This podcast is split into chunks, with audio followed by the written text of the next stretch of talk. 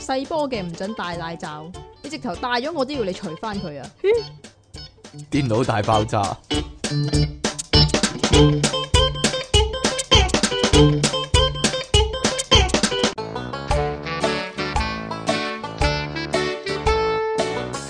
咁即期你慳翻好多錢啊！講真係。啊係啊係啊 係啊，繼續新一集嘅電腦大爆炸，繼續有出體傾，係啊音樂情人啊嘛，同埋你哋嘅苦悶人類嘅救世主啊，即其利昂神啊。好啦，新嘅一集終於開始啦，我哋二月咧 冇錄過咁滯啊，係因為點解啊？即其點解即其懶惰嘅問題 你繼續啊！吓、啊因為咧即其咧嚟錄節目係冒住好大嘅風險噶，因為佢對住我啊嘛，係啊，而我咧有陣時咧一講嘢咧有三四滴口水你咧唔係有陣時你係噴 keep 咗佢住身上你。係 keep 住啲口水係咁噴出嚟啊！系咪啊？大家買唔買到呢個廁紙啊？真係喎，大約一個禮拜之前呢，係點都買唔到嘅喎。無論咩時候你去超級市場一定冇嘅喎。但係今日呢，我去超級市場，因為要點解買有個廁紙陣喺度啊？好多廁紙啊。咁樣 我去超級市場買晒蘭花同埋雞蛋咁樣啦。咁就就係啲大隻老恩物嗰啲行啊，一行過去呢，哇！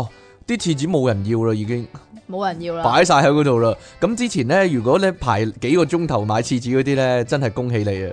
啊你你啊你值 得嘅，係咯，你值得啊你值得有咁嘅遭遇可以話係咁買 M 巾嗰啲 咧，鬼知咩？有啲阿伯去買 M 巾嗰啲咧，阿伯買 M 巾點解咧係？啊佢突然間初潮啊！佢突然間係咯 嚟咗當尿片少女初潮，咁喎，唔知道咧。唔係，仲有一樣嘢要講嘅，點咧？就係咧嗰個衞生署啊、衞生局啊，嚇是但咧每個每日咧下晝咧咪會講嗰個肺炎疫情嘅。嚇當中有個男人啊，就係坐喺中間個男人咧，佢講嘢咧好奇怪，佢斯斯正正咁樣戴住口罩咁樣啦。有啲有啲 有啲師奶話佢靚仔啊嘛，戴住口罩。唉，真係 Baby Kingdom 嗰啲人話佢靚仔嘛，唉呢個唔係重點，呢、個唔係重點。佢係坐喺度講嘢啦，但係佢講嘢咧個方式好特別嘅，佢每一次咧都係咁樣講嘅，所以咧啲市民咧係唔使擔心嘅，咁樣嘅。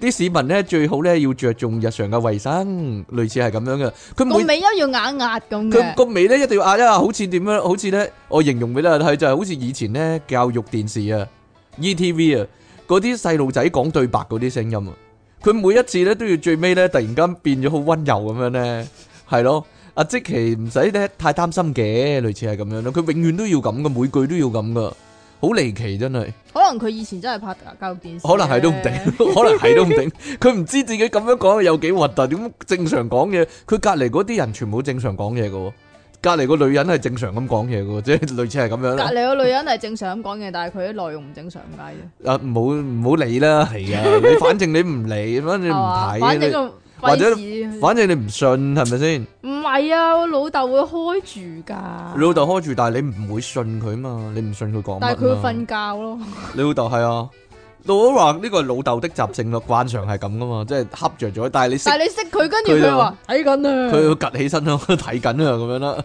好啦，所以咧今日咧，我哋少不免咧都會有一啲咧關於呢個肺炎嘅 消息啊係啦嘅新聞。咁但係講肺炎嘅消息之前呢，各位我哋男士我係哋啦，關心你嘅關心各位男士嘅健康可以 J 話 J 嘅係問題係啊，即其最關心唔知點解嚇。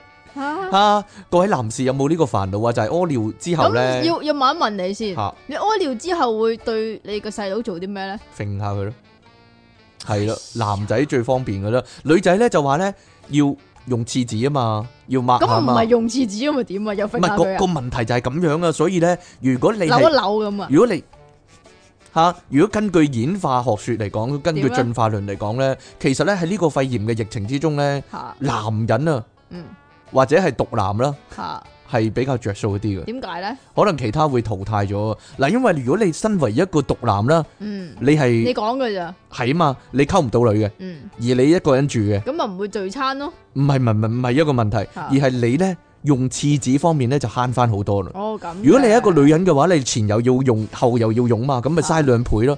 而且有啲女人唔唔止嘅喎，佢仲要咧三四張疊埋，然之後抿一下咁樣嘅喎。好啦，你又知嘥咗好多好多廁紙啊有啲！但係咧，如果你身為一個毒男，你首先屙尿你唔使抿啊嘛，嚇，咁你慳翻一半廁紙先啦，係咯。咁只要你大解嘅時候咧，用一格，用少少，用少啲，咁你可能咧一卷廁紙可用以一格，然後中開搣開，中間搣開佢嗰唔知啲啊啊，，你一卷廁紙可能可以用三個月啊，講真。所以咧吓、如果你係一個便秘嘅獨男而有一個人住嘅話咧，咁你仲着數，你可能半年用一卷廁紙都仲得啊，真唔使係。擤鼻涕噶，唔使抹 嘴噶，你冇傳染都唔使擤鼻涕噶， 抹嘴你真係。吓唔使抹嘴噶，抹嘴咁樣抹，用咁樣抹啊用手抹，噶嘛，係啊。好啦，呢度呢就講一個不幸嘅消息俾大家知啦。你唉，如果你有呢個症狀，你要小心啦。留六望下下低，六啊個 percent 男人都會啊，係咩？當中就包括出嘢傾啊，冇啊，應唔該關我事啊。如果咧你哋覺得呢屙尿之後仲有幾滴嘅話，咁通常揈咗佢啦。係啊，嚇咁但係咧，原來咧泌尿科醫生講㗎喺呢個係係小心你 J J 功能，你揈完之後可能有問題喎，吓，因為佢解釋啊，佢話同揈係冇關嘅，其實。原來有關啊都吓呢反射動作嘅問題嚟㗎。細佬頭暈啊，因為會揈係到，啊哎係呀，啊我暈啊我暈啊，暈暈暈啊，暈啊，暈啊，吓。點啊？喂，我好暈啊，大佬，唔好揈啦咁樣，要講嘢啊嘛，係啊係啊係咯係啊係啊係啊。咁原來咧屙尿嗰陣時，嗱佢講嘅咋屙尿嗰陣時咧會有少少扯旗嘅喎，係咪嚇㗎？係咩？佢話咧會有輕微勃起嘅現象喎，係咪㗎？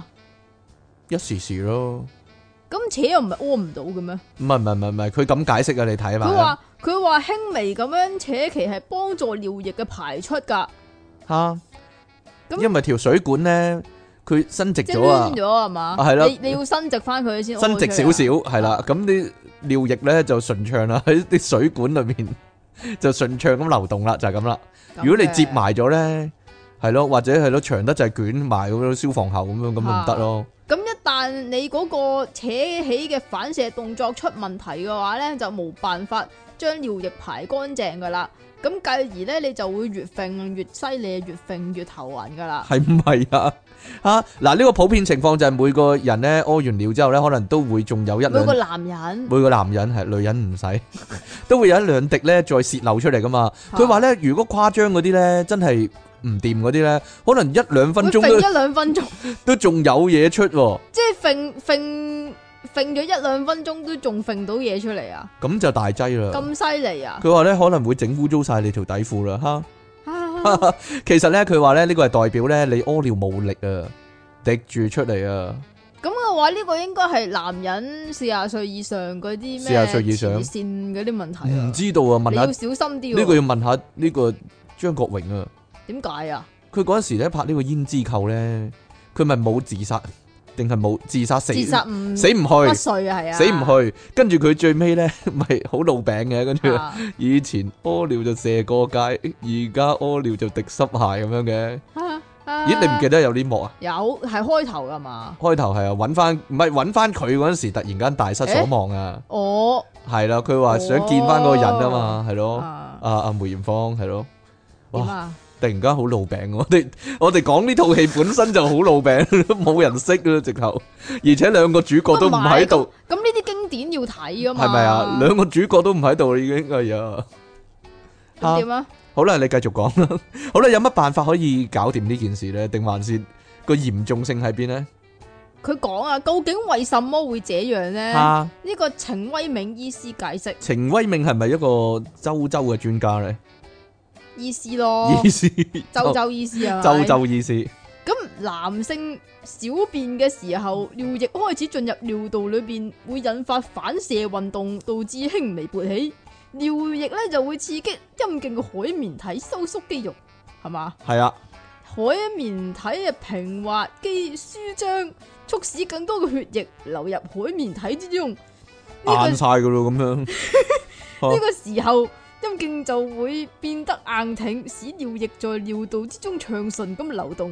一旦你發現排尿唔乾淨，或者係小便之後準備收起 J J，仍然都會有尿液滴出呢，咁就暗示你嘅反射肌肉可能出現問題，咁啊有機會可能係同呢個性功能性障功能障礙礙有有關關。啊哎。呀，你一要聽到呢個字小真係心啲縮啊一縮喎，話唔係嘛？咁研究發現咧，有五十至到六十 percent 嘅患者有以上嘅情況，咁點算呢？咁程威明醫師根據教科書嘅建議，佢真係醫書直說嘅啫。吓有 textbook 噶佢有有 有一本周周 textbook 咁樣嘅，係啦，佢就話可以先都揈一揈可以先揈一揈嘅，但係唔好咁大力咯，係嘛？唔知道啊揈一咁亦揈都有人咧，好似擠牛奶咁樣樣嘅喎，擠一擠咁樣樣擠佢出嚟喎。掠翻佢出嚟，係啦， 掠下掠下掠翻出嚟，點樣啊？我唔知道喎，唔鬼使知捋下捋下捋噶，咁 你捋咗三下噶啦。係喎，咁亦都有一個講法咧，就係將姐姐拉一拉， 掹一掹佢啊，係啦。哎呀，我以前細個咧， 吓你都冇 J J 你點做啊呢樣唔嘢？係啊，我就係見到啲男仔成日都掹一掹佢啊，你見到人哋屙尿噶，係啊，點解咧？因為幼稚園嗰陣時係男仔同埋女仔一齊屙尿噶咯，哦，但係嗰阵时啲男仔好細啫，手指尾咁細，咁點啊？掹一掹都唔掹掹唔出咩花樣噶啦係唔咯，係佢掹掹咯，咁然之後我問佢點解咯。吓跟住佢話掹掹先至唔會再即係停嘅，即即掹掹就唔會再屙啊，掹一掹就唔會再屙，係啊。有個有個有有個個掣咁掣咯㗎。系啊，我我就係咁，咦有掣噶咁啊咯，啊！你有冇同佢講可唔可以俾 我掹下？好我 細幫你啊咁啊。細細個咁鹹濕嘅你，真係啊！吓咁擺埋一齊嘛，廁所擺埋一齊咁我見到嘛。咁啊係， 好啦。但係但係咁細個應該冇呢個輕微勃起，因為佢唔識勃起啊，係咩？係啩？問下啲小朋友先，又話好細個，其實已經有呢啲。係咩係 啊，我以為幼稚園唔識嘅添。少少都有噶，好似話如果幼稚園一扯起老鏈咁大，嚇死人咯！點樣啊？冇嘢啦， 冇可能，冇可能啊嗬。你冇啫，你唔能夠否定人哋冇噶嘛。吓，好啦，掹一掹。嚇就可以幫助啲尿咧整翻出嚟咁樣啊。係啦，咁如果以上情況皆冇效嘅話咧，咁就可以考慮用手指，首先拎出你嘅食指，吓，然冇之講話後一定要食指喎，咁中指咯。係啦，咁啊，從會陰部，會陰部喺邊嘅咧？即係陰囊同埋肛門中間。咁啊，往前將代谷中間棘住咗嘅尿液推出，就有助改善情況噶。吓咁，啊啊，出嘢傾住去試下啦我。唔使喎，冇呢個功能障礙啊。咁但係啊，程威明醫師咧又坦言咯喎，呢啲都係治標唔治本噶，吓，即係都係冇用嘅。即係如果你已經係壞咗嘅話，你都係冇用啦。呢啲嘢係咩？所以咧，佢推薦咧有啲治治標又治本嘅方法，治點樣治標？治標又治本係啦。系啦，就係呢個叫做海格爾運動啦。究竟乜嘢係海格爾運動咧？你講下，因為呢個咧就係收縮個肛門又放翻鬆，又收縮個肛門又放翻鬆咁樣。即係提肛啦。冇錯啦，就係提肛運動啦，係係嘛？PP 機啊，咩叫 PP 機啊？嗰個位咯，係咩？係啊係係係。你先識嗰唔啲。係唔係唔係唔係，因為以前咧好多報紙咧中意寫呢啲嘢嘅，即係點樣增強性能力嗰啲風月咧，版嗰度啊嘛。係啊係咯冷係咯極圈嗰啲啊。咪類似咯。咁啊，如果你話覺得自己誒唔夠硬淨咁點算咧？咁佢就推薦你做呢啲咁樣咯。但係呢個唔係女人做嘅咩？係女仔做咧，就係咧幫助咧佢機啊生仔 嘛。生仔生仔 係啦，類似啦。所以呢個咧男女都可以做噶，哦。就係咁樣啦，都係同性有關啦，當然係啦。唔係提肛，唔係練嗰啲咩？啊係咩咩係係，亦都小周係，天嗰啲亦都係，亦都係，係係啦。咯，系啦，即系呢個同氣功有關啊嘛。係咯。但系当然啦，嗰、個氣功本身就係同呢個性能力係有咁所以有就雙修啦。系有啲關係啦，又冇又唔可以咁講嘅，係呢個雙修太神秘啊！我哋我哋坊間咧係冇呢方面嘅，啊冇方呢方面嘅秘訣流出啊啦，所以唔唔啊好講呢啲啊咁啊。但係佢話呢個海格爾運動都要持續三至半年先有效嘅喎，三個月至半年。咁其實呢個內功嚟啫，你你好簡單去做啫，你搭巴士都做得㗎，人哋唔會知你做緊，你可能裏會面打冷震都未定喎。裏面喐緊，鬼知你咩係啊！係咩？係咩？好啦，大家咧之前咧有冇聽過呢個新聞咧？就係、有個日本嘅中國女人啊，啊，日本嘅中國女人啊，係啦，住喺日本嘅中國女人咁，因為日本咧依家就好興呢個珍珠奶茶啊嘛，冇錯啦珍珠奶茶仲係好興嘅，仲係好興係啊，係啦，連呢嗰、個嘉怡啊，嗰、個節目咧啊，即係即係松本人志嗰個節目咧，啊唔準笑嘅日常。即係平時日常做嗰個日常版係啦，都有一集咧講咧，佢哋用啲珍珠嚟到整啲唔同嘅嘢食啊，係啊，得流水珍珠拉麵，流水珍 珍珠。珍珠麵，流水珍珠奶茶，流水珍珠奶茶係啊，嗰個勁好嘢。好啦，咁所以咧，可想而知係幾咁之熱門啊呢樣嘢。咁就有個咧住喺日本嘅中國婦女啊，就睇準呢個相機。咁佢果然咧有呢個中國人嘅血統，可以話係一睇咁就知佢係係中國人啊嘛，係啦。就算住日本咧，都改唔到個。都都仲係中國人嚟㗎，係啦，所以咧，佢就諗住，咦，大賺一筆啦！趁住呢個機會，就係咧炒珍珠炒珍珠，竟然有但人係就炒唔珍珠，就唔係你去嗰啲咩杏咩堂見到嗰啲係炒啦，就係珍珠喎奶茶嗰啲珍珠啊，係咯唔。係啊，佢出邊有個兜真係炒珍珠㗎，係嗰咪啲黑啊糖真奶啊嘛。 唔係，佢唔係啊！佢真係咧諗住炒貴佢啊！吓，佢 一嘢咧用咗咧呢個七百萬日元啊，買咗三千袋，每袋三 kg 嘅乾珍珠。原來啲珍珠開頭係係光嘅喎，係咩？乾乾乾乾珍珠係咯，佢乾 即即即唔係一粒粒嘅，一買翻嚟係乾，你要整濕佢啊？你要整佢咯，煮下佢咁樣啊！我都唔知啊，總之咧佢買咗好多啦，咁唔知佢買。咗九噸，九公噸啊九公噸啊九公噸啊，七百萬日元買咗九公噸，諗住呢就賣翻出去啦，高價咁就諗住可以賺大錢啦。點知呢，佢笨咗啦，因為呢，原來呢喺日本呢嗰啲誒餐飲業呢，同埋餐廳呢，自己呢係有自自己己唔整㗎，係自己整，佢有自己供應鏈啦，人哋有呢、個咪就係所以自己整。人哋有呢個入貨嘅地方咧，唔會貿貿然幫你買一啲散裝嘅珍珠啦，或者外來嘅珍珠啦咁樣啦。咁所以呢，佢就哎呀炒窿咗啦， 啊炒窿珍珠啊，竟然冇人買啊，無人問津啊。於是乎，可能亦都有有關於呢即其利昂神嘅責任啊。點啊？因為咧佢喺香港咧遇到一個恐怖嘅珍珠意外呢，就係、幾乎俾個珍珠啃死咗，所以呢，咁所以以後啲人就唔買珍珠啦。係啦，啲人就唔幫嗰個女人買珍珠咯。 哦咁嗰啲嘅，珍珠咁危險嘅，啃死係啊咗即其，啃死咗搞笑人類嘅救世主喎，咪啃死咗苦悶人類嘅救世主，搞笑人類。你講出真諦來啦你遲啲，你遲啲做埋搞笑人類嘅救世主啦。 苦悶人類嘅救世主俾佢啃死咗，但係冇死啊！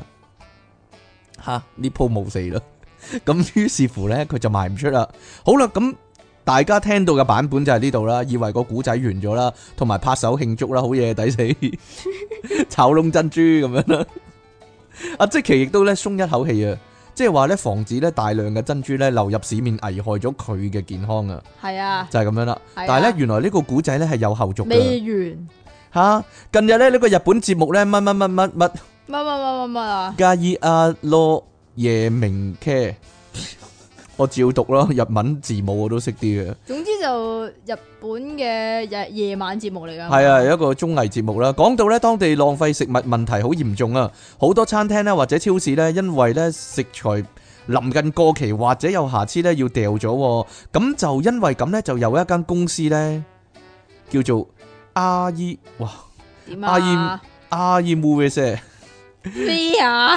佢咁樣你講。你英文又亂講，日文又亂講。呢個唔係英文係 M Wise M Wise 目的升起啊 M Wise 啊目標升起啊 aim M Wise aim rise 係啦，呢間公司咧就因為咁咧而應運而生啦。其實咧呢個公司咧全個公司啊，連埋職員咧，連埋個老闆咧，只有五個人啫，但係營業額咧就好勁喎，一億五千萬日元喎嘅營業額喎每年。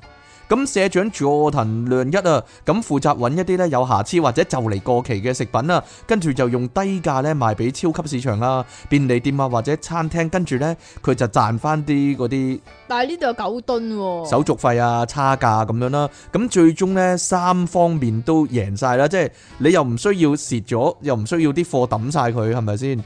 咁佢又即賺係到佢錢其實啦係。做中間人嘅角色啦。冇錯啦，，佢做中間人啦，咁所以呢，呢、個佐藤社長呢，就幫呢個炒窿珍珠嘅婦人啦，吓、咁節目組呢，揾咗一間貿易公司，但係就唔係公司老闆炒窿珍珠啊，就係、嗰、個嗰、個中國婦人啦，就係、黃梨啦，咁誒佢點樣咦有名㗎喎。系啊，黃梨，大家嘲笑佢啦啊吓。 咁呢個公司老闆點樣？呢、個佐藤社長點樣幫佢手賣出嗰啲珍珠呢？原來咧好簡單啊！佢揾咗一間呢餐飲公司，即係一間連鎖店咁樣啦，啊係啦、咁原本呢，呢、個女人呢諗住呢六包三千日元到啦，咁賣嗰啲珍珠嘅。吓，咁但係後尾即係咁樣嘅境況，梗係有得講價啦。咁嗰間餐飲嗰間公司呢，就話肯用二千二百日元賣，即係嚟到買就買晒佢一次過。我幫佢計過條數咯。其咁實都有賺喎。其實佢冇賺嘅，因為呢，誒、啊冇賺咩？佢佢開用七百萬嚟買啊嘛。佢七百萬日元買嘛，係咯，其實計落其實係即係幾萬蚊港紙咁樣啦。但係佢用依家呢個價，其實七百萬咩幾萬啊？七百萬日元喎、減兩個零，咪減兩個零咯，十算咪七萬咯，七算咪四萬幾五萬咯，哦，係啊。但係佢用呢個價嚟到賣翻出呢，其實自己都即係攞翻差唔多咁嘅錢啦，佢冇冇乜點蝕啦，就係、咁樣咯。佢用二千萬啊嘛，啊，二千係啊，二千二百萬，係咯，二千二百唔係啊，五代啊。五即袋系啊，即系六代二千二啊，唔系唔系唔系每代二千二啊，我哦又係喎，咪就系，咯。所以佢佢算赚啦，計唔到啊，系拜啦，拜，小电脑 计唔到，小电脑因为咁而故障啦，所以咧， 我哋我哋我哋呢个台咧，即系點啊？出係重唔好金，唔好俾數我計啊！冇错啦，出出呢个出呢个咧天价咧买咗呢个小电脑咧，但系咧。哎唔呀，係好得， 成隻故障啊會，唔好計啲太複雜嘅數啊。好啦，下一個新聞係點樣啊噶？就係因為依家肺炎咧，所以有無良大媽喺中國囤積九公噸嘅精液所以酒精液酒酒精液，所以咧啲大媽嚟咧，啲到去炒噶，啲中國大媽好中意炒嘅，亦都往往咧即係炒窿就係往佢往哋都啊。係窿噶，唔知有冇咧香港大媽咧炒窿咗廁紙咧？啊啊，有成冇屋 有冇大媽炒窿姨媽巾咧？唔知咧，成屋廁紙啊！依家啲人 抵死啊，真係成個窗台都係鋪滿廁紙，係咪？啊？漏水嘅話就可以索翻入去啦。如果窗台 如果打風嘅話咧，就唔使驚漏水啦。冇錯啦，用用啲廁紙塞翻住佢啊！好啦，呢、個大媽點樣啊？買咗九公噸，買咗九噸嘅精液啊！喺上海啊，啊，就有個女人就喺屋企囤積九公噸，總共一千七百二十五桶嘅酒精，以圖高價炒賣牟利。不過有市民睇唔過眼啊，正啊義嘅市民向警方正舉義報，咩鬼嘢啊？ 呢度可以睇到咧，中國咧、內地咧有兩個重大群組啊，一個咧就真係係、鬼打鬼嘅算啦。一個咧就係中意炒賣嘅人啦，一個咧就係中意篤中意篤灰嘅灰人啦，係 係啦不離不開呢兩種啦，即係係啊中國嘅人，即係係咯佢哋兩個相生相克嘅職啫，業 中中國嘅職業選擇咧可以有呢兩種啦。係嘛？系啦，即係如果你玩呢個 RPG 咧，玩呢個遊戲咧，你有兩種選擇，有一係兩就種職炒業係家啦，一係炒家，有毒灰。一係督灰係啦，篤一灰係二五仔係 咯，就係咁樣咯。嗯。系啦，咁咧呢個睇唔過眼嘅市民向警方舉報，最終肇事嘅涉事嘅女子只係賣咗四廿桶就俾人拉咗啦。一千七百二十五桶賣咗四十桶啫，陰公啦。啊唉呢個係發生喺十七號嘅，嗯係嘛？哼，係啊，十七號，二月十七號啊，咁係十號嘅下晝，警方根據市民嘅舉報，喺一個位於惠南鎮廣顯路嘅住宅單位之內搜出呢一批啊一千七百二十五桶七啊五 percent 純度，每桶五公升嘅酒精液，吓消毒酒精液，哈哈啊哈五哇每桶五公升啊！咁好大桶，咪咪佢屋企有幾大咧？其實五公升係咪真係一個嗰啲呢個咯嗱呢個係咯，我哦就係五公諗。蒸馏水嗰啲係咯，啦係咯，即係嗰啲水機蒸馏水，又又唔係話圓形大桶嗰啲嘅，係細小型嘅水機即嘅係蒸馏水長啦。方形嗰種係啦啊，五公哇，佢升，屋企有幾大啊？ 係啦。佢佢屋企幾大？幾大間屋都擺唔到一千。喂，但係七如百果二十五桶咯，如果咁多酒精嚟講咧，佢煮嘢食嘅話點算啊？唔知道啊佢，我佢諗明火煮嘢食一我佢攤佢火，咯跟住啲就爆炸，電電腦大爆炸呢啲叫做哦冇嘢啦。咁啊啊，調查發現呢，咁呢個女人呢，其實就冇呢個儲存同埋銷售危險品、危險化品啊，危化學品啦，係危險啊，哇！佢呢度寫危化品、危險化學品，哇！你大陸嗰啲真係好唔使簡化咁多字，簡化你真係黐線簡已經簡體㗎啦。佢冇呢個執照啦，係啦，總之就佢係唔可以，即係要呢個執照先至可以儲存呢啲咁嘅危險品啦。吓咁所以咧就拉咗佢啦， 就係咁樣咗拉啊，咁咗佢啦，係啦。係 嘛？啊！佢其實咧第一日咧成功曾經成功過嘅，向相熟人士咧賣出四十桶嘅，但係同日下晝就俾人拉咗咯。哎啊呦，你要你要 你要物你要睇下佢嗰啲嗰啲精液幾多錢先㗎。嚇！佢、總共用廿一萬港紙嘅價格買咗呢啲九噸桶裝嘅酒精啊，但係依家冇啦，廿一萬，廿一萬港紙嚇、啊真係有錢啊！ 有錢你唔係咁使嘅，講真嚇。啊點解酒精咁貴唔嘅？係唔係貴唔貴嘅問題，佢諗住佢諗住可以即係例如説咧賣十倍啊嘛個價錢，點啊？炒嘛人哋人人都買唔到嘅時候，咁喂好蠢其實咁樣真係。你買股票又得，你中意點都得，你廿一萬你使鬼做呢啲咩？仲要逐桶自己賣喎，仲要自己係啊落手落腳賣喎，賣一桶賣兩桶賣三桶，好煩噶嘛！哦咪就係咯，傻嘅都你有錢都唔會咁樣做啦。傻傻。地。你買金買你買金嗰啲都有得賺啦，使鬼咁咩？真係低能嗰啲啊人。你講嘅咋？係啊嘛，白痴啊，仲要落手落腳逐個賣咧，你賣賣得幾耐先賣得晒？黐線嘅都係啦，啊！好啦，呢度咧可能有個人咧，可能有啲人咧都會好關心啊。例如說咧，我就好關心啦，吓因為咧我隔離咧就有咩啊一？個好中意放屁係啊係啊係啊嘅！你哋搭 lift 啊搭地鐵嗰陣時有冇遇到啲人放臭屁啊？你咯，或者你自己放臭屁啊？你咯，其實咧依家咧咪傳染病大流行嘅。係啊，咁咪好多人擔心，咦放屁或者聞咗屁會唔會受傳染咧？呢、個肺炎， 呢、唉，我死噶啦，個武漢肺炎 我死啦我，啊！好啦，咁呢個國家衛健委高級專家組組長鐘南山呢，早前咁講啊，其實咧呢、呢個新型冠狀病毒咧，呢、個武漢肺炎啊，其實有可能咧係透過糞便傳播嘅，因為咧糞便中咧都檢測到呢個病毒啊嘛係。啊，有屎同埋尿都可以傳播嘅，系啦，所以咧有人就好憂慮啦。如果有人喺電梯或者地鐵裏面放屁咁局促嘅係啊地啦，方，而你又聞到喎，即係話你下邊放屁同你上面咳一咳係一樣境況噶嘛，係啦，因為會滲咗啲病毒出嚟啊嘛。咁會唔會被傳染呢？如果有人放屁嘅話，係咪即刻要閉氣 呢？唉，大鑊啊，咁就死啦嚇！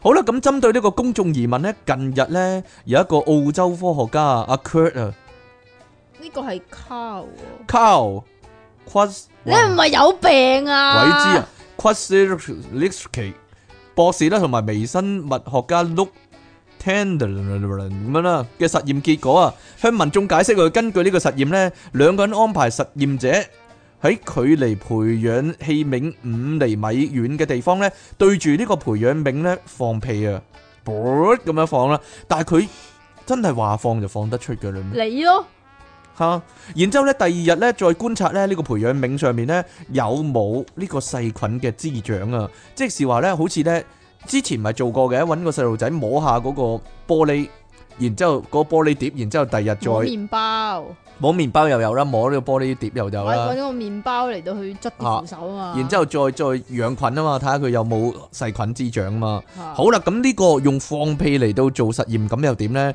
佢哋分不別如咧咁啊，你試下放督屁落個麵包嗰度啊！放督屁落你個面度啦，不如。你死啊你！吓，佢哋分別咧俾呢個實驗者咧着咗褲同埋除咗褲嚟到放屁啊，結果就發現咧原來咧剝咗褲對住呢個培養皿放屁之後咧，嗰、個玻璃皿咧真係出現兩種唔同形態嘅菌落噶，菌落分布咧係呈如呈呢個圓環形嘅，即係個屁咧係圓係圓環形啊形啊嘅，噶，係圓形嘅， 係啦。活咁樣啦，咁屬於咧腸道同埋皮膚表皮咧經常有嘅細菌喎，係冇害嘅細菌。至於咧隔住條褲嚟放屁咧，哎呀好落彩晒啦！條褲嗰度啦，咁就咁個玻璃碟上面咧係冇任何細菌滋生嘅，證明咧你嘅衣物咧係可以過濾咗個屁嘅細菌嘅，就係、咁樣啊啦。所以咧，如果你哋咧唔係隨住除咗褲嚟放屁，或者你哋見到個人哎 放屁啦，佢係着咗褲嘅話咧，咁你就大步攬過啦。誒、冇事，就係、咁樣啦。吓，所以咧呢個咧江即系如蘇果有人攞跑咁，你就惊啲啦。攞跑又放一路放屁一路攞跑咯。你咯，啊！呢、個江蘇疾控就表示啊，其實咧實驗雖然針對呢個細菌啦，但係咧應該病毒方面咧，亦都可以作為參考嘅。但係冇肺就比較特別一啲啦嘛，因為冇肺佢嗰、個佢嗰個體積係個超級病毒細細啲啊㗎嘛嘛，咁佢咁你啊有但係陣隔咗時兩層褲喎，應該黐到黐咗喺度你褲度口啦。罩都唔咩啦，你啊褲係咩啫？咁就啊着住褲嘅正常情況下咧，放屁咧應該唔會傳染咧呢個肺炎病毒嘅。如果咧你要透過放屁好難傳染講咧，嘅啫，我覺得。一定要有兩個基本條件符合第一嘅。就係你除咗褲，第二就係狂聞啊啦，即係懟懟個鼻埋去聞，懟個鼻埋對方咯，有度聞啦，而對方又除咗條褲啦，有冇呢個情況發生呢？係有可能嘅，我覺得係嘛？任何事都有可能噶啊係嘛。嘛？哦例如說咧，嗰個人呢，放嗰屁個嗰一放屁嗰一刻，突然間甩咗條褲啦，而你呢，又咁啱跣到嚿番梘啊或者蕉皮咁樣懟咗個鼻埋去咁樣咯，撲咗落去咁樣咯，即係有可能咯。你諗太多啊！會嗱，地球上有七十億人啊，無限咁長嘅時間，可能始終有一秒鐘會係發生呢件事噶嘛？你話係咪先？吓，係啦，我覺得會， 我覺得真係有咁嘅機會噶，咁咪買六合彩啊嘛？ 係咯？點解一定唔得啫？ 係咯？即係即係啊！既然啦，有陣時啊，你一撲撲低咁啲男仔咧，咪撲咗落去人哋女仔個對波嗰度都有噶啦咁嘅情況啦。有好多時都係一撲一撲，然之後就有啲長條形嘅嘢插咗入去你 pat pat 度啦。亦都有可能， 或者或者你沖緊涼咁有高爾夫球飛入去你個啰柚度有可能係啦，啊係咪先？咁呢個都唔係話完全冇可能，我覺得係啦，有個富商咁啊，曾經咧有條女瞓喺張你床度講 呢，噶咋？佢咪撲一撲咁樣嘅，咁咁樣入咗去嘅。我哋以前 講過你呢個講新噶聞， 咋？係嘛？咁所以呢個咧係絕對有可能噶，所以大家要小心一啲啦。成桶咁樣入咗去啊成嘛？同係咯。你唔講啊知㗎點解咋？唔知點解咧，咁啱得咁巧嘅又會係啊。好啦，仲有呢個新聞啊，點解呢個人啊啩？呢、個先然之後呢個啦，我哋又冇時間啦，我哦冇啦，算啦。我哋關心嘅消息啊，呢、個係 就係咧地平學說嘅支持者啊，我你哋關心噶咋？我關心唔咩關事啊，係啊。你其實我冇乜所謂嘅你關心但係下 話但係幾好笑咁樣 解咧，你啊，係咯就係為咗個地平學說嘅其中一個紀錄片先去買 Netflix 啊，係啊係啊係啊，但係睇落又幾好笑喎。係嘛？但係你冇睇啊，我叫有你睇你又唔睇我。知啊，诶、你真係好啦，大家知唔知呢個地平學说咧，就係咧主張咧地球咧，其實唔係地球啊，係地平，係啦，唔係呢地個世球界係平坦一片嘅，吓。係啦，所以咧好多地平學说嘅支持者，但係不唔可係啊吓、有個叫地都甩咩？地都甩，唔好理住先啦。啊吓，但係好離奇，現代社會仲有好多人係咁樣諗啦，係啦，但係唔好理先啦，有咧，大家知道有就得啦。好啦，咁美國咧知名嘅地平學说嘅支持者啊， 有個叫做業餘火箭發明家休斯，我諗呢、個呢、個稱號係自封嘅應該，你咪有知名有業餘咁啊？業餘火箭發明家休斯，業餘火箭發明家，我諗呢個好明顯係自封噶啦。火箭發明家點可能係業餘咧？講真，好啦，咁喺當地呢，時間上個禮拜六啊，廿二號啊，哇，好新你鮮滾你熱要你啊要你要講佢個名㗎！Mike Hughes 咯咩啊？ ，Mike Hughes 咯點啊唉？Mike Hughes 咯，休斯啊嘛。即係囂屎啦佢。係啊，Hills 啊。咁當地時間上個禮拜六廿二日啦，喺加州乘坐自製嘅蒸汽推動嘅火箭升空蒸喎。氣啊，係啊，蒸汽推動嘅火箭。蒸氣人啊，哋係業餘，你想點啫？原諒人啊！ 哎呀，我都話咯，其實其實大家有少少常識知道啦，其實火箭嘅原嘅燃料啊，係我哋買唔到噶嘛，應該一般普通唔會喺士多有得買噶嘛。所以佢用蒸氣咯火箭嘅燃料係極度高温同埋極度濃縮嘅一樣嘢嚟咁啊。吓。即係呢個係完全專業嘅知識嚟，咁啊你一定要係大學讀呢樣嘢，同埋要入咗 NASA，人哋先會俾你研究噶嘛。好啦，個問題就係、你叫自己做業餘火箭發明家，根本上你就冇發明過任何一支有效嘅火箭啦。講真，但係佢咧用蒸氣嚟到推動嘅火箭，大家都知，哇，係犀利喎， 應該。好流嘅應該係咯，好啦，但係又真係升空咗，升空到啊！佢嘅目的咧係咩咧？就係、證明地平說服屬實嘅。佢話咧，如果佢升空咁你唔使搭火箭啦，你搭飛機都得㗎。唔得噶，飛機係假噶，咩熱氣球都得㗎，唔得噶，熱氣球都係假噶。你哋你哋班友係你哋班友係傻嘅喺佢眼中，你咁以點為解火箭就係真嘅？你以為搭，因為佢自製咯，因為係佢自製咯，咁佢唔佢可以整飛機佢㗎？唔係人哋揸嘅咯，佢唔係人哋駕駛，因為咧佢話咧，其啊實啲飛機師咧嚇本身係知道地平嘅，嚇，係啊。咁佢點揸到架飛機係圓嘅咧？個地 no no 係 no no no 點 no，咧佢哋咧全部都知道個秘密嘅，嚇只不過咧佢哋咧喺個簽咗上約係啦，佢簽咗約唔可以話爆俾你哋聽，啊但係咧其實佢個飛機嘅航線咧係兜圈嘅，令到你哋覺得個地球係圓嘅，咁令到你哋覺得個地球係球體咁佢咁樣學嘅揸飛機咪得咯？嚇咁佢學揸飛機咪得咯？吓，佢學揸飛機唔得啦，因為要簽咗嗰張約， 你知唔知？簽咗張秘密條約咁啊嘛。佢又唔可以講啦。係啦，所以就唔可以講啦，就係咁哦啦。咁嘅，好啦， 佢亦啲地平嗰啲人咧，亦都話咁你用熱氣球咪得咯？唔得啊噶，熱咁氣都係球自人己哋揸嘅揸啊。啫。個唔係你啊，要學自己揸咯。個問題就係你咁做啊，乜放屁啊？我冇放啊，有有你活咁喎有啲你地平學說嗰啲人咧話咧，唔係啊，我真係識得個飛機師，佢同我咁講 嘅，誒，你佢咁樣講，真係犀利啊，唔好講笑。即係隔離師奶個女同你講啲咩咁啊？系啦，你冇錯啦。好啦，佢話咧吓，為咗咧個個火箭啊升空到一定高度咧，佢目標就係五千尺啊，嚇大約一百一千五百五十二米啦。咁希望咧喺上面望翻落嚟咧，就能夠證明地球係平嘅喎吓。咁其實咧呢個活動咧就係為咗咧，佢叫做瘋狂咪啫。咩咪啫， 瘋狂賣黑啊！佢話咧就係為一個科學頻道嘅節目啊。空尾 astronics 啊，空尾 astronics 啊 astronaut ，astronics 啊，佢話咧拍攝新系列嘅影片啊，即係話咧屋屋企 自製嘅太空人啊， 屋屋企自製嘅太空人啊，犀利咁即係業餘太空人啦。吓！去記錄咧自製火箭愛好者升空探索過程啊，但係佢自己目的就當然啦。就係睇下地球係咪平噶啦，就係咁啦。咁佢喺二零一八年三月咧喺嗰個節目裏面咧成功利用自製火箭咧上升去到五百七十米嘅高空啊，到達八七十。係啊五百七十米，佢試過一次係得嘅。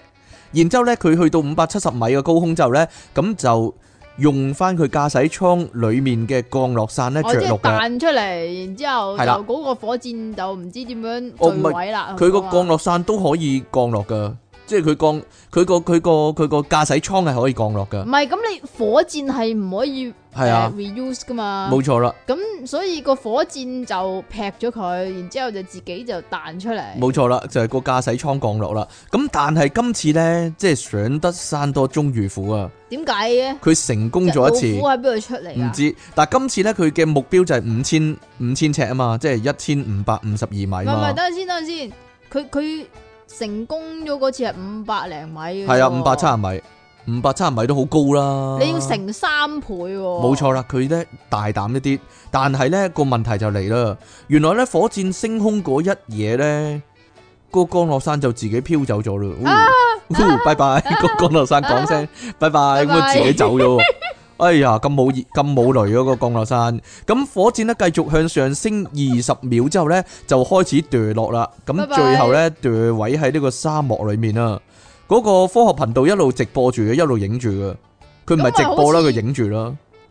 吓、我影住啫，冇嘢啦。影住啦。咁科學頻道咧發表聲明啊，佢話咧向休斯嘅屋企人咧同咁佢其實嗰個嘢飄咗出嚟，佢都應該講拜拜啦。哦應該講拜拜，係啊，唔知咧，唔 地平定係地緣都都救佢唔到啦。咁向休斯屋企人咧同朋友致哀啊，科學頻道啊，咁又話咧呢次發射咧係休斯嘅夢想喎，係咯。哦咁嘅。證明咧係咯，我諗咧佢起碼證明咗一樣嘢啦，就係、有呢個地心吸力啦， 有呢個引力啦，係咯，啊最後佢要跌翻落嚟啦。啊咁佢起碼證明到一呢樣嘢個啦係。啊佢夢想嚟噶嘛，即係咁、啊。我諗佢夢，想唔係跌死嘅即係咁嚇，啊！ 你其實即係又講翻由零開始嗰啲嘢，你其實個底嘅心裏邊你係知道係點樣樣噶嘛。個心裏面知道係點。 咁然之後咧，你個靈魂咧就會未為為免你咧太過懦咧，於是乎咧就借呢次機會自殺死咗 佢算露露露，啦。未必係咁 樣嘅，未必係咁嘅，死得死得轟烈啦，係咪先？活得咁精彩。所以呢個係佢夢想嚟啊嘛，咁咪所以咁死法咯。我覺得，我覺得係咯即。係佢費事翻翻落嚟，然之後要講誒唔係啊，我錯啊咁樣樣啊嘛。